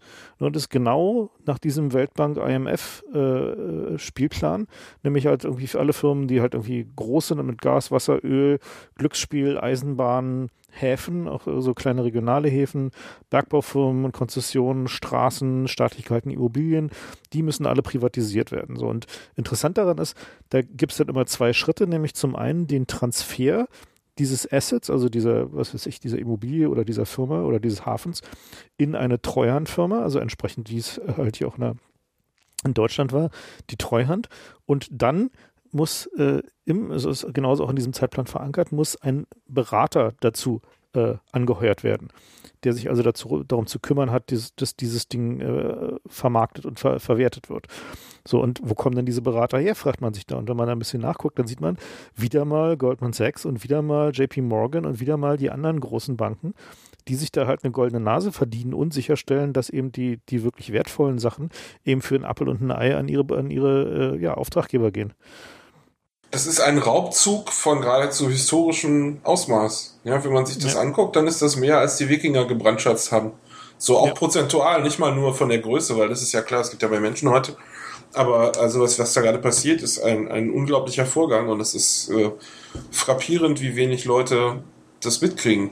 Ja, und was da halt noch passiert, ist halt die, die systematische Absenkung der, äh, von allen Sozialstandards. Also zum Beispiel steht da drin in diesem, in diesem Bundestagspapier als, äh, als Anforderung an Griechenland, dass also der Mindestlohn um 22 Prozent abzusenken ist und der Mindestlohn für Jugendliche um 32 Prozent abzusenken ist. Und außerdem müssen sich die Rechte von Gewerkschaften kastrieren. Das heißt also, die Gewerkschaften dürfen da halt also nicht mehr irgendwie ordentlich streiken und es gibt also auch zum Beispiel keinen Zwang zur Schlichtung mehr. Das heißt also, die Unternehmen können dann da, wenn diese Geschichten umgesetzt sind, äh, ja quasi im Wesentlichen machen, was sie wollen. Die Gewerkschaften waren in Griechenland traditionell auch mal sehr stark, äh, aber die werden halt äh, ja im, im Zuge dieser von außen auf oktroyierten Gesetzgebung jetzt komplett kastriert. Das heißt also, worum es da geht, ist, dass eben diese ja, diese Schulden dazu benutzt werden, diese Länder quasi zu kolonialisieren. Äh, was jetzt natürlich für, aus unserer Perspektive das Spannendste ist, ist, wie sie es schaffen, dass unsere Bevölkerung da nicht drüber nachdenkt, äh, in, in so dem, als Bild so, wir sind hier die brandschatzenden äh, Ausländer, die da einfallen und alles kaputt machen, sondern wie wir das sogar so darstellen, als seien die, die Griechen selber schuld, weil es ja irgendwie das faulste Land Europas und was man da für ein Blödsinn hört. Die Statistik sagt, dass die Griechen sogar mehr arbeiten als die Deutschen pro, pro Woche, ja. Also das ist kompletter Blödsinn und sie verdienen weniger dabei. Also es ist überhaupt nicht so, dass sie das selbst verdient haben. Im Gegenteil. Ist ja wie immer bei solchen PR-Methoden ist es ja so, dass es einen, durchaus einen, äh, immer ein Körnchen Wahrheit dabei ist. Ne? Also was denn auch möglichst eins, was die Leute halt selber erfahren können. Also wenn man mal in Griechenland unterwegs war, dann ist es halt alles schon ein wenig lässiger und entspannter und die Leute arbeiten vielleicht nicht so hart, äh, wenn sie irgendwie auf der Arbeit sind. Und dementsprechend ist halt auch die, die Gesamtproduktivität pro Kopf geringer. Aber was man auch sehen muss, ist, dass Griechenland von seiner Ausgangssituation her eine völlig andere äh, Lage hat als Deutschland. So, also die, die sind halt äh, im Wesentlichen auf Tourismus und äh, Reederei und äh, Logistik angewiesen als äh, Einkommensquellen. Viel mehr haben sie halt nicht. Also es halt, da gibt es halt eben keine, keine Industrie, die irgendwie konkurrieren könnte und sie haben halt auch relativ wenig äh, Wissenschaft und Forschung, die halt äh, dazu führen würde, dass man halt eine Hightech-Industrie aufbauen könnte. Das haben sie halt schätze auch nicht. Da haben sie halt alles probiert so, also es ist ja nicht so, dass es also keine äh, guten griechischen Universitäten und so gibt. Aber äh, dabei gegen die Deutschen anzustinken, äh, ist halt quasi unmöglich, weil der Vorsprung halt einfach zu groß ist und äh, dementsprechend. Na und weil wir natürlich auch unseren Teil tun, damit die nicht konkurrenzfähig werden. Das ist ja nicht, wir machen das ja hier nicht, äh, wir sind ja keine Amateure. Ja, ja, ja klar. Also ja. man kriegt das ja immer nicht so mit als Bürger von Deutschland, aber unsere Politik ist, die, die ist schon fit darum, wenn es darum geht, äh, Ausländer an die Kandare zu nehmen und, und zu gucken, dass die nicht äh, zu einer Konkurrenz von uns heranreifen. Ähm, also was, was für mich der, der krass, die krasseste Einsicht an dieser ganzen Nummer ist, dass wir diese, diese Methoden, diese furchtbaren äh, ein Land in die Pleite und in, in Unruhensturzmethoden, dass wir diese seit vielen Jahren angewendet haben gegen Ex-Kolonien, irgendwelche afrikanischen Länder, die weit weg waren, wo man, wo die, die, das Risiko relativ gering war, dass die, die Bevölkerung mitkriegt, wie schlecht es den Leuten da geht und dass wir schuld sind, ja. Äh, aber dass man diese selben Methoden jetzt auch gegen westliche Länder anwendet, das ist äh, eine neue, eine neue Qualität an dieser, an dieser Geschichte. Ich habe das schon vor einer Weile postuliert im Blog, dass die EU eigentlich diesen Effekt hat, äh, aber dass, dass es jetzt tatsächlich der, der Weltwährungsfonds das Drehbuch genommen wird und auf Griechenland angewendet wird, das ist schon eine ausgesprochen krasse Sache. Und wir sehen das alle und keiner tut was. Im Gegenteil, wir legen uns noch unsere Ausflüchte zurecht, warum wir das tun. Ja, also die PR macht ja nichts, was wir, die dreht uns ja nicht um, sondern die gibt uns nur Argumente, mit denen wir uns selbst belügen können, dass es schon seine Richtigkeit hat. Ja, eben, eben, genau ist ja dieses, dieses Argument, äh, also zum einen halt die faulen Griechen, die sind ja selber schuld. So. Ähm, meine, klar ist halt auch irgendwie das Geld, was da, was da verbrannt wurde, ist ja eben auch nicht alles irgendwie in Sachen geflossen, von denen die Leute, die, die einfachen Griechen was hatten. So, der haben dann auch richtig reiche Leute richtig viel Geld rausgetragen. Also die halt sich einfach äh, Sachen eingesackt haben und Sachen zu überteuerten Preisen gebaut haben und irgendwie äh, ja, also ist halt schon ein Land, wo die Korruption durchaus irgendwie äh, vermutlich etwas endemischer ist als bei uns, zumindest irgendwie in, äh, im Alltag, also was man so liest. Äh, und das hat natürlich auch seinen Grund, weil eben die Korruption auf höchster Ebene halt eben umso größer ist so. Aber äh, das heißt ja trotzdem nicht, dass, äh, dass es halt irgendwie genau der Grund ist, dass die Griechen jetzt alle voll und doof sind, äh, dass sie in die Situation gekommen sind, sondern es ist halt schon so, dass äh, gerade mit dem Euro hat Deutschland diese Länder durchaus absichtsvoll in eine Position manövriert, wo, äh, wenn sie nicht aufpassen, sie am Ende deutsche Produkte kaufen und dafür mit äh, ja, deutschen, äh, von Deutschland gegebenen Krediten zahlen. Oder eben auch von, von anderen westlichen Ländern gegebenen Krediten zahlen. Also diese China-Rolle innerhalb der EU, die ist halt, also aus meiner Sicht kein, kein Zufall. Also es ist nicht so, dass es irgendwie einfach passiert ist. So. Es war ja schon durchaus so, dass äh, als der Euro eingeführt wurde, durchaus ein paar Ökonomen davor gewarnt haben und gesagt haben, so, das könnte durchaus passieren, weil irgendwie die Produktivität in diesen Ländern geringer ist und halt einfach die, die Wirtschaft äh, einfach eine Möglichkeit bräuchte, eigentlich äh, ja, ihre Währung abwerten zu können, damit sie konkurrenzfähig bleiben. Mit dem Euro konnten sie das halt nicht. Also sie waren halt einfach äh, qua Definition teurer, äh, als sie eigentlich sein müssten, aber sie haben ja Zugang zu billigen Krediten bekommen und die haben sie dann halt auch weitlich ausgenutzt und damit wiederum Kram in Deutschland gekauft. Das ist halt also dieser, dieser Kreislauf, also diese, diese äh, Herausbildung der deutschen Hegemonie in Europa eben nicht auf der Basis von irgendwie Militär und Waffen, sondern auf der Basis von äh, eines Währungsdesigns. Äh, also, dass das irgendwie ein dummer Zufall ist, das kann mir, glaube ich, keiner mehr erzählen. Äh, vielleicht ein bisschen Vorgeschichte noch, weil nicht alle Leute irgendwie seit vielen Jahren meinen Blog lesen. äh, Griechenland hat Griechenland hat seine äh, Bücher gefälscht, um in die Währungsunion überhaupt reinzukommen. Die sind damit mit äh, falschen Zahlen hingegangen und die EU hat es geprüft und hat gemerkt, dass die Zahlen falsch sind und hat sie trotzdem reingelassen. Also das ist nicht so, dass das alles Zufall ist oder dass man das den Griechen in die Schuhe schieben kann, sondern wir haben uns hingestellt, haben den Griechen gesagt, hey, wollt ihr billig Kredit haben? Und ich meine, guckt mal in eure Zeitung, ja, dass dieselbe Masche funktioniert in Deutschland auch gegen die Armen in der Bevölkerung. Wir sind hingegangen gesagt, hier billige Kredite, das wollt ihr doch haben, ihr müsst nur ein bisschen eure Bücher fälschen. ja, und dann haben die Griechen das gemacht und jetzt stellen wir uns hin und sagen, äh, die scheiß Griechen. Nee, wir haben denen das eingebrockt von Anfang an äh, es gab dann zwischendurch noch so ein paar witzige Details, die möchte ich hier nochmal der Vollständigkeit halber erwähnen. Es gab da dieses, diese Geschichte, dass die, als dann rauskam, offiziell rauskam, dass die Griechen die ganze Zeit ihre Bücher gefälscht haben, haben die Griechen halt angefangen und gesagt, ja, wir erreichen hier den Stabilitätspakt nicht dann werden wir doch einfach mal die Schattenwirtschaft mitzählen und haben gesagt, ja, wir haben hier Prostitution, wir haben hier Geldwäsche, wir haben Drogenhandel. hier Drogenhandel und haben einfach 25 Prozent auf ihren, äh, auf ihre Industriegröße draufgerechnet, um den Stabilitätspakt zu erreichen. Und da gab es irgendwie ein paar Schlagzeilen in der Bild damals, aber ansonsten sind die damit durchgekommen. Und da hat auch keiner was gesagt, weil nämlich die Hauptprofiteure davon sind nicht die Griechen, sondern wir. Das ist der Punkt, den ich hier äh, gerne nach Hause tragen möchte. Das ist nicht so, dass die Griechen von diesem ganzen Konstrukt profitieren. Im Gegenteil, die sind ausgeblutet jetzt und zwar in unsere Richtung. Dass wir diese ganzen Rezessionen so gut überlegt haben, überlebt haben, liegt unter anderem daran, dass wir den Griechen ihr Geld weggenommen haben. Also weil man dabei immer noch klassifizieren muss, wir sind halt nicht irgendwie du und ich. So, äh, naja, über Bande sind wir das schon auch über, ne? Wir haben es ja, ja, wir haben die ja, äh, wir, das ist unsere Regierung, was sollen wir denn?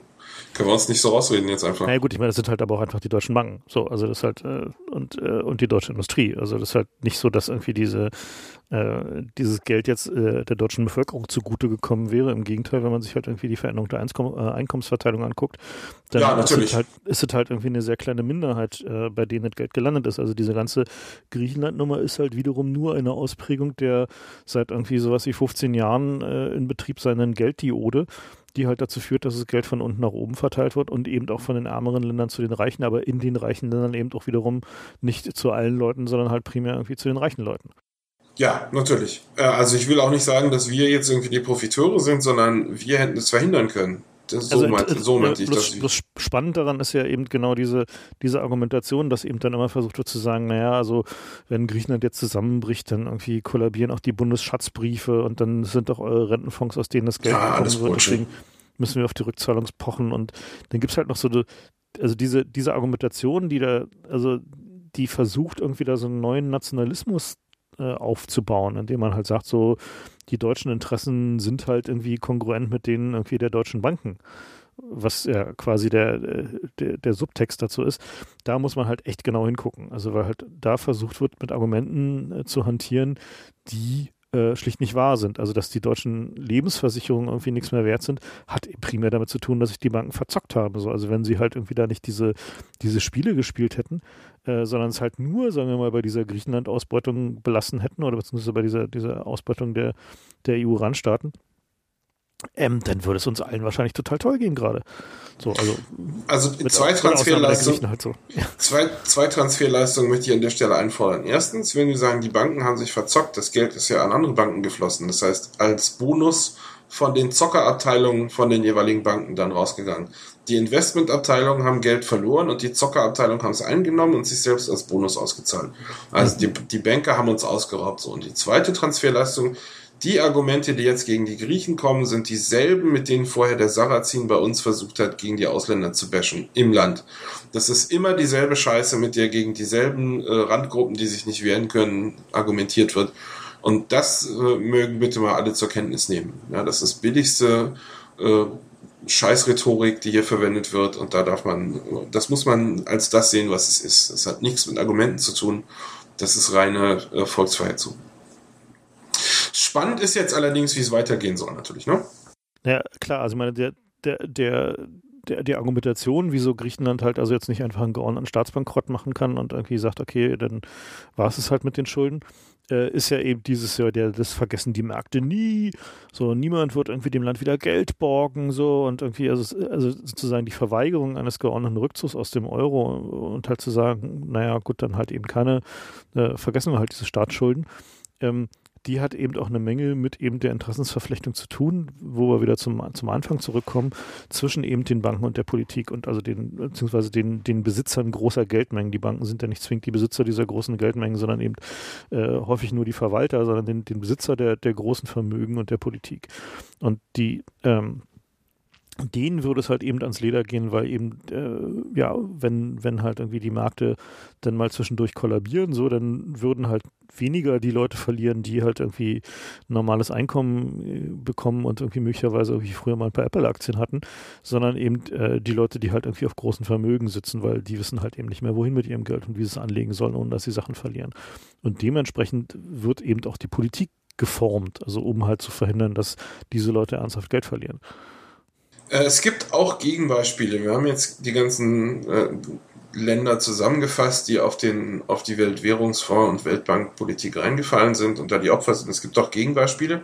Das sind allerdings alles Länder bisher mit großen äh, Bodenschätzen. Also es gab auf der einen Seite sowas wie Venezuela, die mhm. auf, auf großen Ölreserven sitzen und die haben sich das leisten können, einfach die Kredite nicht anzunehmen. Ja? Äh, und das andere Gegenbeispiel ist Island, die eben Geothermie haben und damit praktisch kostenlose Energie. Äh, und das ist natürlich auch eine Voraussetzung, mit der man sagen kann, okay, Stinkefinger. Ich meine, Island ist durchaus interessant, da sollten wir vielleicht noch mal ein bisschen drauf eingehen. Also, ja. was, was ja in Island passiert ist, Island hatte ja äh, äh, zwei große Banken, die äh, über ihre Töchter billige Kredite äh, ausgegeben haben und hohe Zinsen für Einlagen versprochen haben. Und ähm, die, äh, äh, der Hintergrund davon ist halt der, dass die äh, quasi ausgenutzt haben, dass Island halt ein souveränes Land mit einer eigenen Währung ist und sie darauf gezockt haben, dass wenn halt irgendwas schief geht, dann wird sie der isländische Staat schon bailouten. Und ähm, ja, es ging halt schief, sie haben sich halt verzockt und sie haben halt da jede Menge Geld rausgetragen. Also sie haben halt irgendwie tatsächlich die, ihre eigenen Banken ausgeplündert. Und äh, nachdem jetzt halt irgendwie da in Amiland die Hypothekenblase geplatzt ist, in die sie unter anderem investiert haben, war, waren diese Banken halt quasi insolvent und konnten halt ihre, ihre Einlagen nicht mehr auszahlen. Und dann haben halt insbesondere die holländischen und die, die britischen äh, Staaten verlangt, dass äh, der isländische Einlagensicherungsfonds für diese äh, für diese Einlagen gerade steht. Da waren halt irgendwie ein paar zehntausend Holländer und, und, und Briten und aber auch eine Menge Deutsche, äh, die da halt Geld gebunkert hatten zu ziemlich utopischen Zinsen. Ich glaube, es war sowas wie 5,5 und 7 Prozent oder irgendwie sowas. Und also Zinsen, wo man sich schon so denken musste, so, hä, wie können die denn zahlen? Ich glaube, das ging sogar bis 9 Prozent hoch. Das war echt unglaubwürdig. Ja, es war einfach so wie so, hä? Und äh, so, und am Ende war es dann halt so, dass die also die, äh, Großbritannien und, und äh, die Niederlande wollten Island mit massivsten, also wirklich massivsten diplomatischen Druck dazu bringen, äh, diese Verantwortung zu akzeptieren. Das heißt also halt irgendwie als Staat zu sagen, okay, wir stehen dafür gerade für diese Banken, die da pleite gegangen sind und wir, äh, wir nehmen halt im Zweifel einen Kredit auf und zahlen irgendwie äh, diese Einlagen zurück.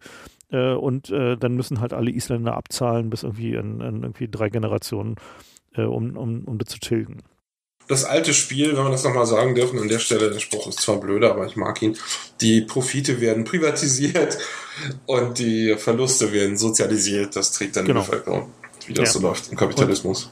Und, und, interessanterweise waren diese Abkommen sogar schon unterschriftsreif. Die waren die sogar teilweise auch schon unterschrieben. Regierung, genau, die Regierung hatte die halt schon unterschrieben und dann ähm, musste, hätte das Parlament die noch ratifizieren sollen. Und äh, zwischendurch war aber in, in Island halt die Regierung gestürzt und das Parlament komplett neu gewählt worden. Und da sind halt durchaus, also ich meine, Island ist halt eine sehr, sehr überschaubare äh, Gesellschaft. So. Also es ist halt sehr, klein, sehr, sehr nah. Also alle kennen sich eigentlich und man, man weiß eigentlich von jedem, wer er ist und, und wer, mit wem er zusammenhängt und so. Und das heißt also, alle diese Konflikte sind halt auch immer unglaublich persönlich. Also es ist halt nicht so abstrakt wie hier, so was ist ich, die CDU oder so, sondern irgendwie die entsprechende Partei ist dann halt irgendwie der Nachbar von irgendwie fünf Häuser die Straße runter und seine Kumpels. Das heißt also, man kennt sich halt auch äh, sehr detailliert. So. Und, das sind ungefähr 300.000 Einwohner. Das ist so viel wie Hannover, schätze ich mal, oder? so ungefähr. Und und dann gab es halt eine Volksabstimmung. Und äh, in der Volksabstimmung, die halt äh, extrem kontrovers war, also für isländische Verhältnisse geradezu äh, ja aggressiv geführte Argumentationen, also von wegen eben dann auch die Argumente, wir müssen es jetzt machen, weil sonst kriegen wir nie wieder Geld und werden aus der internationalen Gemeinschaft ausgestoßen und so waren halt die Argumente und irgendwie, wir werden irgendwie komplett untergehen. Und auf der anderen Seite waren halt die Leute, die gesagt haben, naja, also wenn wir jetzt diese Schulden akzeptieren als Gesellschaft, so, dann haben wir äh, quasi mehrere Jahreseinkommen pro, äh, ja, pro Kopf, die wir abzahlen müssen. Und das heißt, der isländische Staat hat halt einfach dann gar kein Geld mehr, so überhaupt nicht mehr. Und alles muss privatisiert werden und alles muss irgendwie an ausländische Investoren verkauft werden. Und dann hat das Volk dagegen entschieden in der Volksabstimmung. Das heißt, das Volk hat gesagt, nee, wollen wir nicht. So ist doch egal, wenn wir keine Kredite mehr kriegen, besser als irgendwie auf Jahrzehnte hinweg irgendwie da in, in, in Knechtschaft sein. Also die Wahl war, die Banken zu retten, damit die äh, der Bevölkerung ihr Geld zurückgeben können, oder die Bevölkerung retten nicht mal der inländischen Bevölkerung ihr Geld zurückgeben können, sondern primär der ausländischen Bevölkerung ihr Geld zurückgeben können. Ja, natürlich, aber also generell, ich, ich finde das einen wichtigen Punkt. Also wenn man die ausländische Bevölkerung kann man auch komplett rauslassen aus der Überlegung und trotzdem zu dem Schluss kommen, wenn ich die Wahl habe, ob ich die Banken retten soll, weil sonst irgendwelche Bürger betroffen sind, oder ob ich lieber die Bürger rette, die dann betroffen wären, dann sollte mhm. eigentlich jedes Land immer sagen, ich rette lieber die Bürger. Ja. Denn das ist ja, äh, man, man äh, ist ja ein, ein zentraler äh, Hebelkreislauf in der, in der Wirtschaft, dass man sagt, wenn man verhindert, dass die Bank die Scheiße baut, pleite geht, dann wird sie natürlich weiter Scheiße bauen. Sie wird sogar noch mehr Scheiße bauen als bisher, weil sie jetzt weiß, dass sie nicht mehr haften muss dafür. Ja. Also, das ist eine Sache, die hätte auch bei uns so entschieden werden müssen, wurde aber nicht. Genau, und aber interessant daran ist halt, was passiert ist. Ähm, Island steht heute besser da als irgendwie zum Beispiel Irland, die halt in einer ähnlichen vergleichbaren Scheißsituation waren. Also Island bekommt tatsächlich wieder Kredite, zwar nur von zwei Banken, aber immerhin. Ähm, und äh, sie haben es halt geschafft, irgendwie quasi ihre politische Selbstständigkeit zu behalten. Und interessanterweise denken sie gerade nicht darüber nach, irgendwie sich der EU anzuschließen, sondern sie überlegen tatsächlich, ob sie sich zum Beispiel ihre Währung an den kanadischen Dollar ankoppeln können. Was ich wirklich nachvollziehen gerade, muss ich sagen. Also auch die Schweiz, ich finde das ausgesprochen sinnvoll, nicht der EU beizutreten gerade. Das ja. würde ich mit Sicherheit auch nicht tun an deren Stelle. Ja. Naja, da sind wir sozusagen beim, beim, beim Stand der, der Geldpolitik. Also was wir da gerade sehen, also gerade was Merkel da treibt, das äh, treibt mir mittlerweile echt so die Zornesröte ins Gesicht. Also was war die Meldung heute, dass sie sich aktiv in den französischen Wahlkampf einmischt, um zu verhindern, dass der Konkurrent von Sarkozy an die Macht kommt, der angesagt hat, dass er also A, diese ganzen Bailout und sonstigen Verträge nochmal nachverhandeln will und B, äh, dass er äh, eine Reichensteuer einführen will, die halt irgendwie die Steuerquote bis 75 Prozent hochtreibt für wirklich reiche Leute. Also jetzt nicht nur für irgendwie ein paar Zehntausend oder Hunderttausend, sondern für wirklich reiche Leute. Äh, also quasi Sachen, die halt, also naja.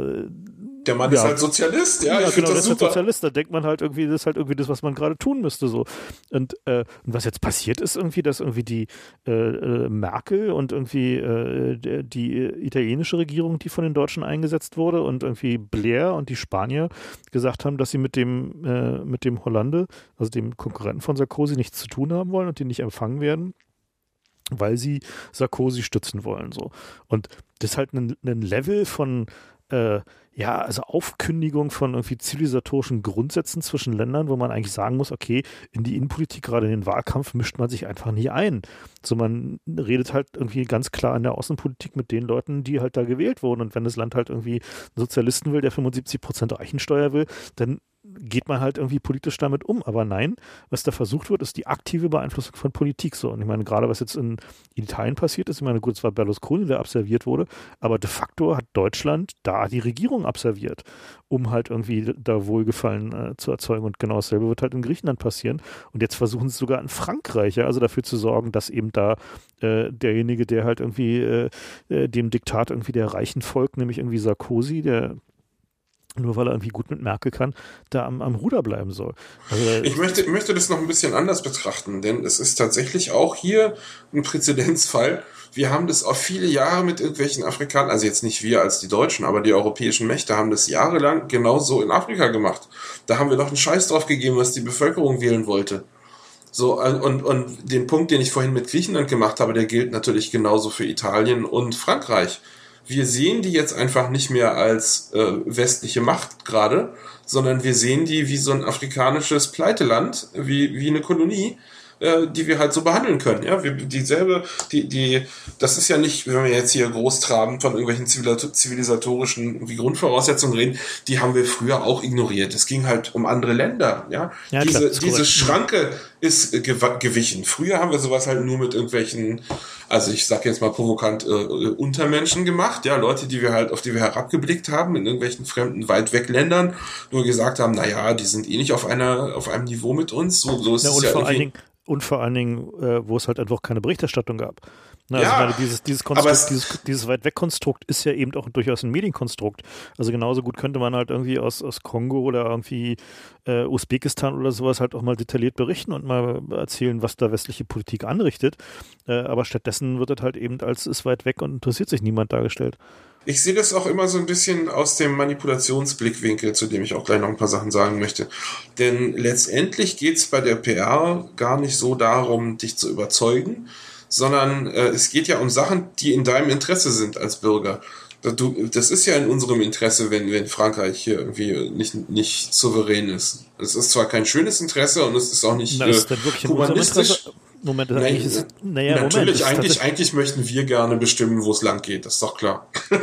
Naja, in dem Fall ist aber wir wieder tatsächlich irgendwie die Leute, die auf dem Geld sitzen.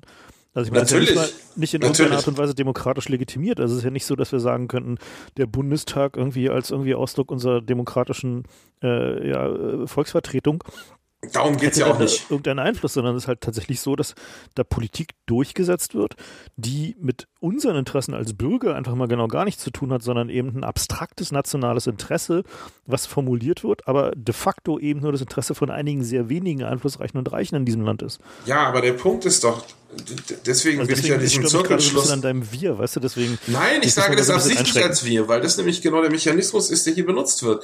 Das ist wie, wenn man, wenn man eine Lotterie macht. Ja, die Leute reden sich ein, ja, ich könnte das ja auch erreichen die, genau dieses, dieses Mittel, Mittelstand und Unterschicht-Dings, dass die Leute alle glauben, alle Leute in der, in der Unterschicht glauben, sie seien in der Mittelschicht, ja, und, und alle Leute haben dieses irrationale äh, Gefühl, sie können ja auch irgendwann zu den Superreichen gehören. Ja, das ist dieser amerikanische Traum. Gut, ich bin jetzt hier ein bisschen beeinflusst, gerade weil ich in Amerika bin, aber das ist ein ganz altes psychologisches Prinzip, dass man einfach weniger hart gegen die Reichen vorgeht, weil man, weil man denkt, ich könnte ja auch reich sein demnächst.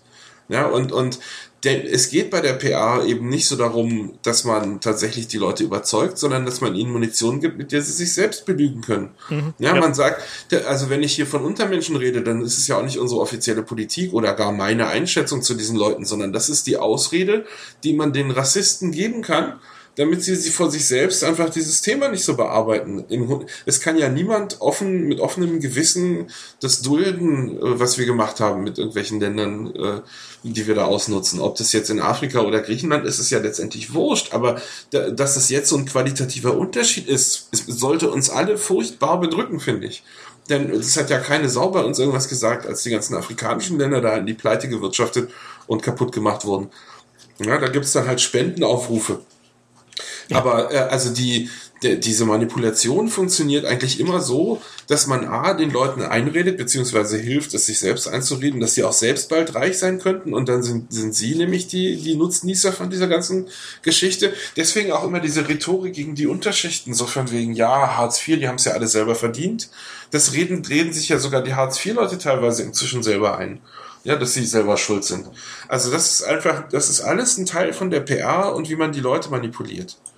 Ähm, ja, ich habe hier noch ein paar Prinzipien. Ich möchte so ein paar Sachen auch noch ausräumen. Also eine Sache, die ich immer gedacht habe, als ich jünger war, dachte ich, ja, also wenn ich Politiker wäre und da käme so ein Lobbyist und der würde mir eine Million anbieten, ähm, die können wir doch einfach nehmen und dann nicht tun, was der, was der Lobbyist sagt. Man muss sich ja nicht verpflichtet fühlen. Ja, das ist doch so eine Sache, die man sich überlegt, ja. oder? Mhm. Äh, und das stimmt halt überhaupt nicht. Also ich hatte bei der Alternativlos-Sendung 9 schon so ein Buch geplackt von dem äh, ähm, Influence heißt das Buch. Kann ich nur nochmal pluggen. Ich möchte das diesmal noch ein bisschen äh, zusammenfassen, um, um zu, zu zeigen, mit was für Mitteln da gearbeitet wird und wie wir auch alle selber anfällig sind. Also einerseits, die Lobbyisten arbeiten so gegenüber den Politikern, andererseits die Politiker arbeiten so gegenüber uns. Äh, und ich möchte vor allem den Punkt machen, dass Korruption gar nicht notwendig ist für den ganzen Weg, um einen Politiker zu überzeugen, sondern man wendet ja erst die anderen Methoden an, und für den letzten Schritt nimmt man dann vielleicht Korruption, wenn es nötig ist, was es in vielen Fällen gar nicht der Fall ist.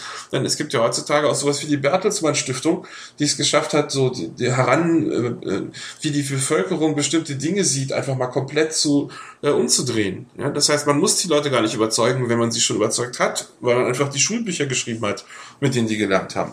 Naja, und, und eben auch die grundlegenden Ideen gesetzt hat. Also ich meine, genau dasselbe, also genau das ist ja zum Beispiel mit den Neocons passiert, wo äh, äh, einfach eingeredet wurde und wo auch eine Menge Intellektuelle äh, ja mitgemacht haben und diese Marktgläubigkeit einfach zur quasi Gesellschaftsideologie wurde und zum Teil ja immer noch ist. Und es halt äh, quasi eben gegen diese, gegen diese Orthodoxie auch keine ja keine Gegenrede gibt, äh, sondern einfach man sagte, ja, naja, war halt ein bisschen scheiße mit den Märkten, aber im Prinzip ist ja immer noch das Beste, was wir haben, so, ne? Und, äh, und niemand ernsthaft darüber nachdenkt zu sagen, okay, äh, wie wäre es denn mal, wenn wir sagen, okay, Märkte müssen reguliert werden und zwar so drastisch, dass es keinen Spaß mehr macht, da irgendwie Unsinn zu treiben. Also Dabei die, scheitern die Märkte die ganze Zeit vor sich hin. Das merkt ja. nur keiner. Das ist auch ständig in der Presse, wenn man mal darauf achtet. Gibt es ständig irgendwelche Beispiele dafür, dass wieder irgendwelche Sachen gescheitert sind. Und, und äh, das ist einfach alles ein großer Mythos, aber wir reden uns das selber ein, weil wir nämlich nur mit diesen Märkten und diesen, auch die, die Börsen sind ja im Grunde rumgezocke. Aber wir dulden das, weil wir uns selbst einreden, wir könnten eines Tages der Nutznießer davon sein. Ich glaube, ich glaube, es hat jetzt eher zwei Aspekte. Der, der eine ist, äh, dass die Alternative immer noch nur äh, sag mal, irgendwie der gescheiterte real existierende Sozialismus zu sein scheint. Ja, ja durchaus eine Menge andere Alternativen gäbe, so wo man halt einfach drüber nachdenken könnte, wenn man aus diesem, diesem ideologischen Patt herausspringen könnte. Und zum anderen ähm, ist es, denke ich mal, so, dass diese, diese Argumente, die da gebracht werden, also dass Märkte effizient sind, dass sie halt in der Lage sind, äh, Ungleichgewichte auszugleichen, dass sie halt schnell sind, dass sie, dass daraus irgendwie eine durchaus auch positive Sachen erwachsen können, die sind ja zum Teil durchaus wahr. Na, ist ja nicht so, dass Märkte überhaupt nicht funktionieren. Sie funktionieren nur für bestimmte Dinge nicht. Und sie funktionieren halt für, also eigentlich genau gesagt, für eine ganze Menge Sachen nicht. Und sie gehören halt eng reguliert. So, und, und diesen, diesen Punkt, dass man halt also nicht eben alles in Bausch und Bogen verdammen darf, sondern irgendwie sagen muss, okay, Märkte sind halt ein Werkzeug, was man gezielt benutzen kann für bestimmte Aufgaben in der Gesellschaft. Aber bei anderen Sachen müssen wir zum Beispiel vielleicht drüber nachdenken, ob wir einfach mal einen Primat der, der Menschenrechte oder einen Primat irgendwie der, der, der Grundrechte äh, nach vorne stellen und nicht nur irgendwie den äh, sagen, okay, das Recht auf Reichtum oder die überhaupt die Chance auf Lottogewinn oder Reichtum äh, dürfen halt alles regieren. Diese Diskussion findet halt momentan außerhalb, sagen wir, von Occupy oder so nicht wirklich statt. Und das, glaube ich mal, denke ich mal, so, so, so ein Punkt, wo äh, eben die PR und auch durchaus die Presse äh, einen ziemlichen Anteil daran hat, weil sie eben solche Diskussionen nicht zulassen, sondern immer gleich dann, sobald jemand die Märkte in Zweifel, äh, in Zweifel stellt, den als Spinner oder da in diese Ecke abstellt und aber nicht irgendwie eine ernsthafte, grundlegende Diskussion darüber stattfindet, was man denn da eigentlich mal ändern könnte und wie man halt so eine Regulierung zum Beispiel durchziehen könnte. Ja, genau. Gut, also ich will noch ein paar Sachen aufzählen, die mich besonders betroffen haben, als ich sie gelesen habe, weil ich einfach gemerkt habe, dass das bei mir auch funktioniert oder zumindest teilweise, dass es versucht wird, bei mir anzuwenden. Also das erste ist ein Experiment von Ellen Langer ähm, oder Langer, ich weiß nicht, ob es in Deutsch ist. Äh, die hat geprüft, ähm, ob Menschen, also das geht tatsächlich um Experimente, das ist jetzt nicht irgendwie Hörensagen, sondern es sind klinische Experimente in kontrollierter Umgebung. Und da hat sich herausgestellt, dass Menschen, wenn man eine, eine Sache von ihnen fordert, die sie nicht tun wollen, dass sie dann eher bereit sind, das zu tun, wenn man ihnen eine Begründung gibt, unabhängig davon, ob die Begründung einen Sinn ergibt oder nicht. Alleine die Präsenz einer, einer Begründung triggert schon einen automatischen Mechanismus, der einen dazu bringt, eher zuzustimmen. Und wenn ihr euch mal überlegt, wie viel Begründung ihr von Politikern so hört, die überhaupt keinen Sinn ergeben und wo auch die Presse nicht nachfragt, ja, was, wie, das ergibt doch überhaupt keinen Sinn. Ja, äh, das hängt mit Sicherheit teilweise mit dieser Sache zusammen. Also da muss man aufpassen und das muss man einfach, äh, muss man wütend werden. Man muss sich einen Zorn aufbauen, wenn, wenn einer versucht, einen mit einer sinnlosen Erklärung äh, abzu, abzukanzeln. Eine andere also Sache. Diese, ja? diese, diese, diese Konsistenz von so Weltbildern und, und Modellen, äh, die sollten einen eigentlich auch immer misstrauisch machen. Also wenn man halt so ein so, so Zirkelschlussdinger meinst du? Nee, überhaupt einfach so in sich geschlossene Weltbilder, die, äh, die also durchaus komplett plausibel klingen, keine Widersprüche aufweisen und nicht an irgendeiner Stelle man sagen muss, ja, hm, ist schwierig oder da gibt es Shade of, äh, Shades of Grey oder so. Äh, da muss man immer misstrauisch werden. Also in dem Fall, äh, also gerade bei, bei, solchen, bei solchen Markttheorien und so, äh, ist es ja ganz evident, dass es irgendwie ein in sich geschlossenes Weltbild ist, was irgendwie alle Anteile, äh, alle Anzeichen einer äh, fundamentalistischen Weltanschauung aufweist. Ja, genau. Gut, ich wollte, ich habe hier noch so eine Liste mit ein paar Sachen, die ich noch kurz Klar. ansprechen wollte. Also erstens äh, Commitment nennt er das oder Consistency. Wenn man jemanden dazu kriegt, dass er einer Sache zustimmt, am besten schriftlich, dann kann man danach auch den Preis erhöhen und derjenige wird sich trotzdem an die Zustimmung gebunden fühlen. Das funktioniert natürlich nicht mit beliebigen Preiserhöhungen, aber das sieht man. Zumindest im Rahmen so, ja. Ja, aber man, ja, also man sieht das beim im Verkauf so, wenn dann so Sachen kommen wie, ach, es gibt ja noch diese eine Gebühr, die habe ich vorhin zu erwähnen vergessen, ja. Mhm, so oder bei, da kommt noch bei Flugreisen oder so der ja, Kraftstoffzuschlag genau. und sowas. Ja. Und dann hat man sich aber, naja, ich habe jetzt aber schon gesagt, dass ich einen Urlaub machen will, so na gut, dann nehme ich das halt mit. Und genau das gibt's in der Politik auch. Äh, da sieht man nämlich immer diese ganzen Gesetzesentwürfe, wo in letzter Minute noch irgendwelche Änderungen gemacht werden, nachdem der, der Großteil der Politiker schon zugestimmt hat. Und die haben dann auch überhaupt keinen Bock, sich das nochmal anzusehen, weil sie haben ja schon Ja gesagt. Und natürlich müssten die eigentlich alle hingehen und sich das nochmal komplett durchlesen, aber das macht halt niemand. Und das ist so ein psychologischer Effekt, der sich ausnutzen lässt. Ja, eine andere Sache ist, nennt sich Kontrast. Äh, das ist beim, beim Autoverkäufer, der bietet zuerst die ganz teuren Extras an, die keiner haben will. Und geht dann auf die weniger kostspieligen hin und der, der Kunde, für den sehen die dann billig aus im Vergleich, weil er halt den Kontrast hat. Und genau das gibt's in der Politik auch. Der Schäuble ist da der, der Oberkandidat, der rennt halt immer los, fordert viel mehr, als er eigentlich haben will. Das wird ihm dann abgeschossen und dann lässt er sich freundschaftlich herunterhandeln auf etwas, mhm. was immer noch deutlich über dem liegt, was er eigentlich gebraucht hätte. Ja, also das funktioniert auch. Das ist ein Mechanismus, der eigentlich so Gebrauchtwarenhändler benutzen, aber das gibt's also, eben in der Politik auch. Eigentlich ist es durchaus ein Wunder, warum so wenig Gebrauchtautoverkäufe in der Politik landen. Ne? Oder muss man sich mal Politikerbiografien daraufhin gezielt angucken? Nee, na, ich glaube, das ist einfach, die haben so ein gewisses Selbst, Selbstehre, Selbstwertgefühl haben die Gebrauchtwagenhändler noch. ja, ähm, das nächste ist auch so eine Sache vom, vom Autohändler. Das ist eine verwandte Sache. Also wenn der Autohändler äh, von sich aus irgendwas kostenlos anbietet, irgendein extra, ja, so, ah, das ist bei uns schon im Preis drin. Oder äh, überhaupt ein Geschenk macht. Der, der, der Lacher ist, dass es überhaupt nicht von der Größe des Geschenks abhängt wenn man jemandem ein Geschenk macht, fühlt er sich genötigt, die Schuld zu begleichen. Ja, und da auch eine Probefahrt ist schon ein Geschenk oder eine Tasse Kaffee oder Kekse oder irgendwie, wenn man Werbegeschenke, ja, irgendwelche so Kugelschreiber und so ein Scheiß, ja. Free Sample, genau. Das führt indirekt dazu, dass die Leute sich selbst gegenüber das Gefühl haben, eine Schuld aufgebaut zu haben und die dann lieber überbegleichen, äh, weil sie einfach überhaupt nicht in die Nähe kommen wollen von irgendwelchen Situationen, wo man äh, in der, in der Gesellschaft als Aussätziger behandelt wird, wenn man genau, oh, Schulden nicht zurückgezahlt hat.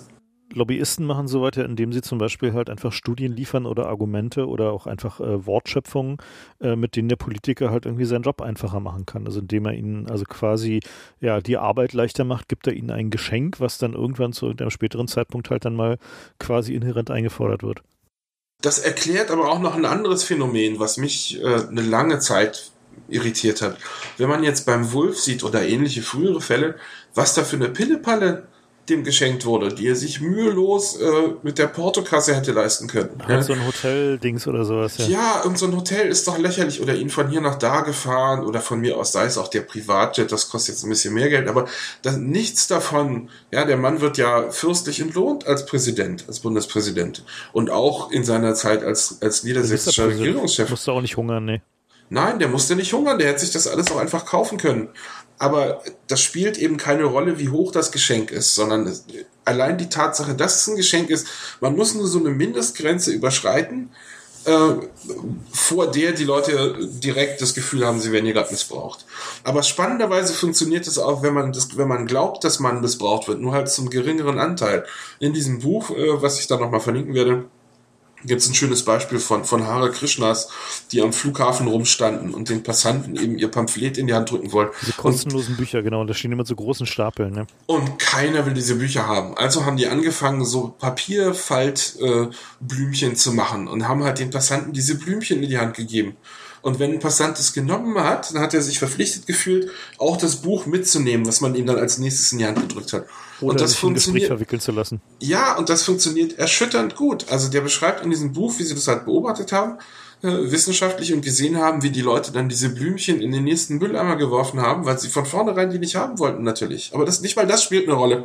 Und dann haben die Hare Krishnas die wieder rausgeholt aus dem Mülleimer und dem nächsten in die Hand gedrückt, weil es überhaupt oh nicht um diese Blume geht. Ja, aber das, Aha trotz dieser Details funktioniert das. Das muss man sich vor Augen halten.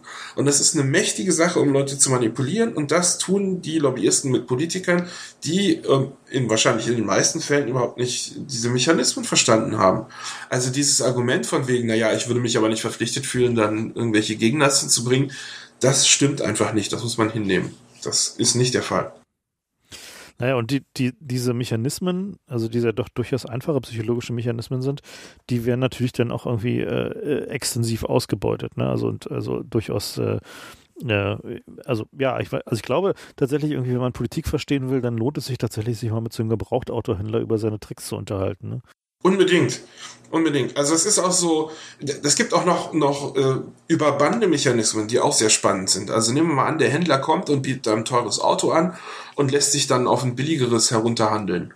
Ja, dann hat es auf der einen Seite Zufriedenheit, denn ich habe gerade, ich habe ihn runtergehandelt und auf der anderen Seite erzeugt es aber einen Druck bei mir, dieses Angebot tatsächlich anzunehmen und nicht zurückzutreten, wenn ich dann zu, zu Hause bin und meine Frau fragt mich irgendwie, ja, äh, wir brauchen noch gar kein Auto, ja, oder was weiß ich, was man sich da für ein Szenario überlegt. Es gibt, wenn ich, wenn ich selbst daran beteiligt war, zu diesem Runterhandeln zu kommen, dann mhm. gibt es bei mir einen Druck, nicht mehr davon zurückzutreten. Ja, und vor allem ist es auch ein Erfolgserlebnis für dich. A, es ist ein Erfolgserlebnis, aber es gibt auch B, dieses Gefühl, ich habe daran mitgewirkt, das wäre unanständig, wenn ich davon jetzt hm, zurücktrete. Teil meiner Arbeit sozusagen, es also ist, meiner genau. Arbeitsleistung, ja. Ich ja. habe mitgewirkt und das gibt's in der Politik selbstverständlich auch. Man lässt halt alle möglichen Leute an irgendwelchen Gesetzentwürfen mitarbeiten und dann können sie am Ende nicht dagegen stimmen. Ja, weil sie mitgewirkt haben selbst wenn das überhaupt nichts mit dem Thema, wir an, an irgendwie Seite, ab Seite 500 mitgewirkt haben und der, ja. der schlimme Teil ist, spielt keine Rolle, das ist einfach ein psychologisches Problem, was es gibt und was ausgenutzt wird. Es gibt natürlich auch diesen Effekt, äh, dass sich sowas abnutzt. Also äh, einer der, einer der, der äh, außerhalb der Politik am besten funktionierenden Sachen, um Leute zu beeinflussen, ist, wenn man irgendeine Autorität befragt, ja, irgendein Professor, irgendeinen Experten, äh, Sachverständigen. Äh, und das ist in der Politik inzwischen so weit verbreitet, dass einfach jeder mit 20 Experten aufschlägt, die alle das Gegenteil behaupten, äh, dass das nicht mehr funktioniert. Ja, also nicht alle von diesen Sachen sind tatsächlich 100% äh, erfolgreich. Ähm, und einige nutzen auch ab, aber man muss sich dessen vergewärtigen, vergegenwärtigen, was da so für Tricks verwendet werden gegen die Leute. Und man muss verstehen, dass die Korruption ansetzt, nachdem alle diese Tricks schon auf jemanden eingewirkt haben. Ja, das heißt, der zu überwindende Schritt ist ein ganz kleiner am Ende, weil man schon den fast so weit hat, dass er ja sagt. Also die Korruption ist nur noch der letzte Schubs, um irgendwie sicherzustellen, dass es irgendwie funktioniert. Genau, und deswegen kann man, also A, kann man deswegen mit kleineren Sachen größere Dinge äh, erreichen. Mit relativ kleinen Parteispenden kriegt man ja bei der FDP auch schon diese Hoteliers-Sachen losgetreten. Ja, stimmt. Mhm. Also das klärt sich, wenn man diese, diese psychologischen Tricks mal gesehen hat, dass es überhaupt nicht äh, darauf ankommt, jetzt da die Milliarden rauszuholen, sondern es reicht schon, äh, um, um so eine Art freundschaftlichen Rapport zu erzeugen, reicht schon eine relativ kleine Spende. Und damit die Leute sich verpflichtet fühlen, ähm, das zurückzugeben. Na, diese äh, diese Parteispendennummer äh, ist natürlich auch einfach so ein, so ein Ding, wo man genau hingucken muss, weil die kann man eben nur als Indikator, basierend auf dieser Erkenntnis, dass sie eben nur der letzte Schubs ist, nur als Indikator dafür benutzen, wo es noch weitergehende Beziehungen gibt. Ne? Also da muss man dann eben genauer hingucken, wenn man so Parteispenden ja. sieht, äh, so auf welchen Festen waren die gemeinsam, was haben die noch gesponsert, äh, haben die Studien beigetragen, sind Leute von denen in Ministerien. Das heißt also, man kann diese Parteispenden eben nur als Liste von äh, ja, Interessenten, eben die halt den letzten Schubs getan haben, äh, nehmen, nicht aber als für die 50.000 haben sich diese und jenes gekauft. Das ist eine ganz wichtige Erkenntnis. Ja, ähm, was ich auch noch einen wichtigen Punkt finde, ist, dass die, diese ganzen Mechanismen kommen ja nicht aus der Politik, sondern die sind genauso in der Wirtschaft verbreitet. Also es gibt ja zig Zahlungen, die die meisten Leute überhaupt nicht verstehen, dass sie im Hintergrund getätigt werden. Im Supermarkt zum Beispiel zahlen die Hersteller dafür, dass ihre Produkte da stehen und zwar je, je besser der Platz, an dem sie stehen, da gibt es auch Psychologen, die sich damit beschäftigen, ja, zum Beispiel, wenn in, in Bodennähe sehen es halt die meisten Leute nicht oder ist weniger attraktiv Dafür wird gezahlt, handfest von den Herstellern. Deswegen, äh, das bestimmt, welche Marken da stehen. Das sind deswegen immer dieselben Riesenfirmen, die da platziert sind, weil sich die kleineren Firmen das nicht leisten können. Ja, und andersrum halt in den Buchläden zum Beispiel müssen die Verlage dafür zahlen, dass sie eben an die entsprechende Positionen kommen, beziehungsweise eben präsentiert werden als Tipp des Tages und sowas. Also das ist halt ein äh, also ja, eben genau dasselbe, derselbe Mechanismus, den du da erwähnt hast mit den Kellnern und den, äh, ja, äh, den Trinkgeldern, die halt eben, also dass diese Mechanismen werden überall verwendet. Man muss eben nur die Augen aufmachen und gucken, wo sie sind. Ja, also ich finde es auch wichtig, dass wir das mal ein bisschen ansprechen, weil die meisten Leute verstehen das gar nicht. Wenn ich zum Beispiel in eine fremde Stadt gehe und den Taxifahrer bitte, er soll mich mal zum guten Hotel fahren oder in einen schönen Club, dann kriegt er Geld von dem Club oder Hotel dafür, dass er mich dahin fährt. Ich weiß jetzt nicht, wie verbreitet das in Deutschland ist, aber in, in England und Amerika ist das absolut üblich. In Frankreich, soweit ich weiß, auch. Äh, in Deutschland würde ich auch davon ausgehen, dass das so ist. Ja, ja äh, dann natürlich, also die, die Bücher hast du angesprochen, ganz verbreitet ist das auch in der, in der Musikindustrie natürlich gewesen. Da ist es dann, also immer noch natürlich, aber in der Musikindustrie gab es da richtig fette Verfahren in Amerika gegen die, gegen die Musikfirmen. Die haben ja erst gegen die Radios gekämpft, so nach dem Motto, die machen uns ja unsere unsere Absetzmärkte kaputt. Und, und dann, dann haben sie gesagt, Aufmerksamkeit verstanden. Und dann haben sie das verstanden, wie das funktioniert und haben angefangen, die Radiosender dafür zu bezahlen, dass sie ihre Songs spielen. Und das nennt sich Periola. Könnt ihr mal, äh, wenn, wir, wenn wir hier verlinken, äh, bei der Wikipedia, das war ein handfester Skandal vor vielen Jahren. Äh, natürlich ist das heute immer noch so, ja. Das ist einfach PR, da wird gezahlt, natürlich. Und ähm, ein anderer Punkt, der ähnlich funktioniert, also jetzt Trinkgelder ist ja eine Sache, die man zusätzlich zahlt. Es gibt natürlich auch Trinkgelder in die Gegenrichtung. Ja, also sowas, dass, äh, wenn man zum Beispiel sowas sieht wie ein, ein, ein, ein Billig-Brokerage, so ein, so ein Aktienhändler, der keine Gebühren nimmt pro Transaktion, der verdient natürlich trotzdem. Ja, der macht es dann halt so, dass er die Aktie hintenrum bei einem, bei einer Börse für ein bisschen Aufschlag äh, verscheuert und den Ausschlag kriegt er zur Hälfte ausgezahlt von, von seinem Broker. Ja, sowas nennt sich Kickback. Es gibt da Dutzende von Euphemismen und, und Ausdrucken für irgendwelche für irgendwelche Kickback-Zahlungen und wie, wie sich die Leute gegenseitig die Kohle zuschieben. Also äh, guckt euch mal Kickback an oder genauso ist es, wenn am Flughafen steht, wir tauschen das Geld und, und nehmen keine Gebühren dafür, dann kriegt man einen schlechteren Kurs. Ja, also die, das ist in der Politik ist das ein Problem, aber genauso überall sonst im Leben. Und wir, wir können das in der Politik meines Erachtens auch nicht wegkriegen, wenn wir das sonst überall dulden. Auch diese, wenn ich einen Drucker kaufe, dass ich dann nicht über den Drucker abgezockt werde, sondern über die Tintenkosten, das ist ja genauso eine Scheiße. Bait und Switch nennt man das früher, ja, wenn man, mhm. wenn man so tut, als wenn man hier ein tolles Angebot hat und dann aber eigentlich an anderer Stelle sich die Kohle reinholt. Oder an die, an die Handys hat man sich ja inzwischen gewöhnt, dass ein Handy einen Euro kostet, ja, und dass man dann halt über den Vertrag abgezockt wird. Das ist ja auch eigentlich letztendlich eine Form von Korruption. Man wird dazu mit dem Geschenk eines günstigen Handys dazu gebracht, äh, sich diese den beschissenen Handyvertrag zu akzeptieren. Sich den beschissenen Handyvertrag zu akzeptieren, genau. Hm.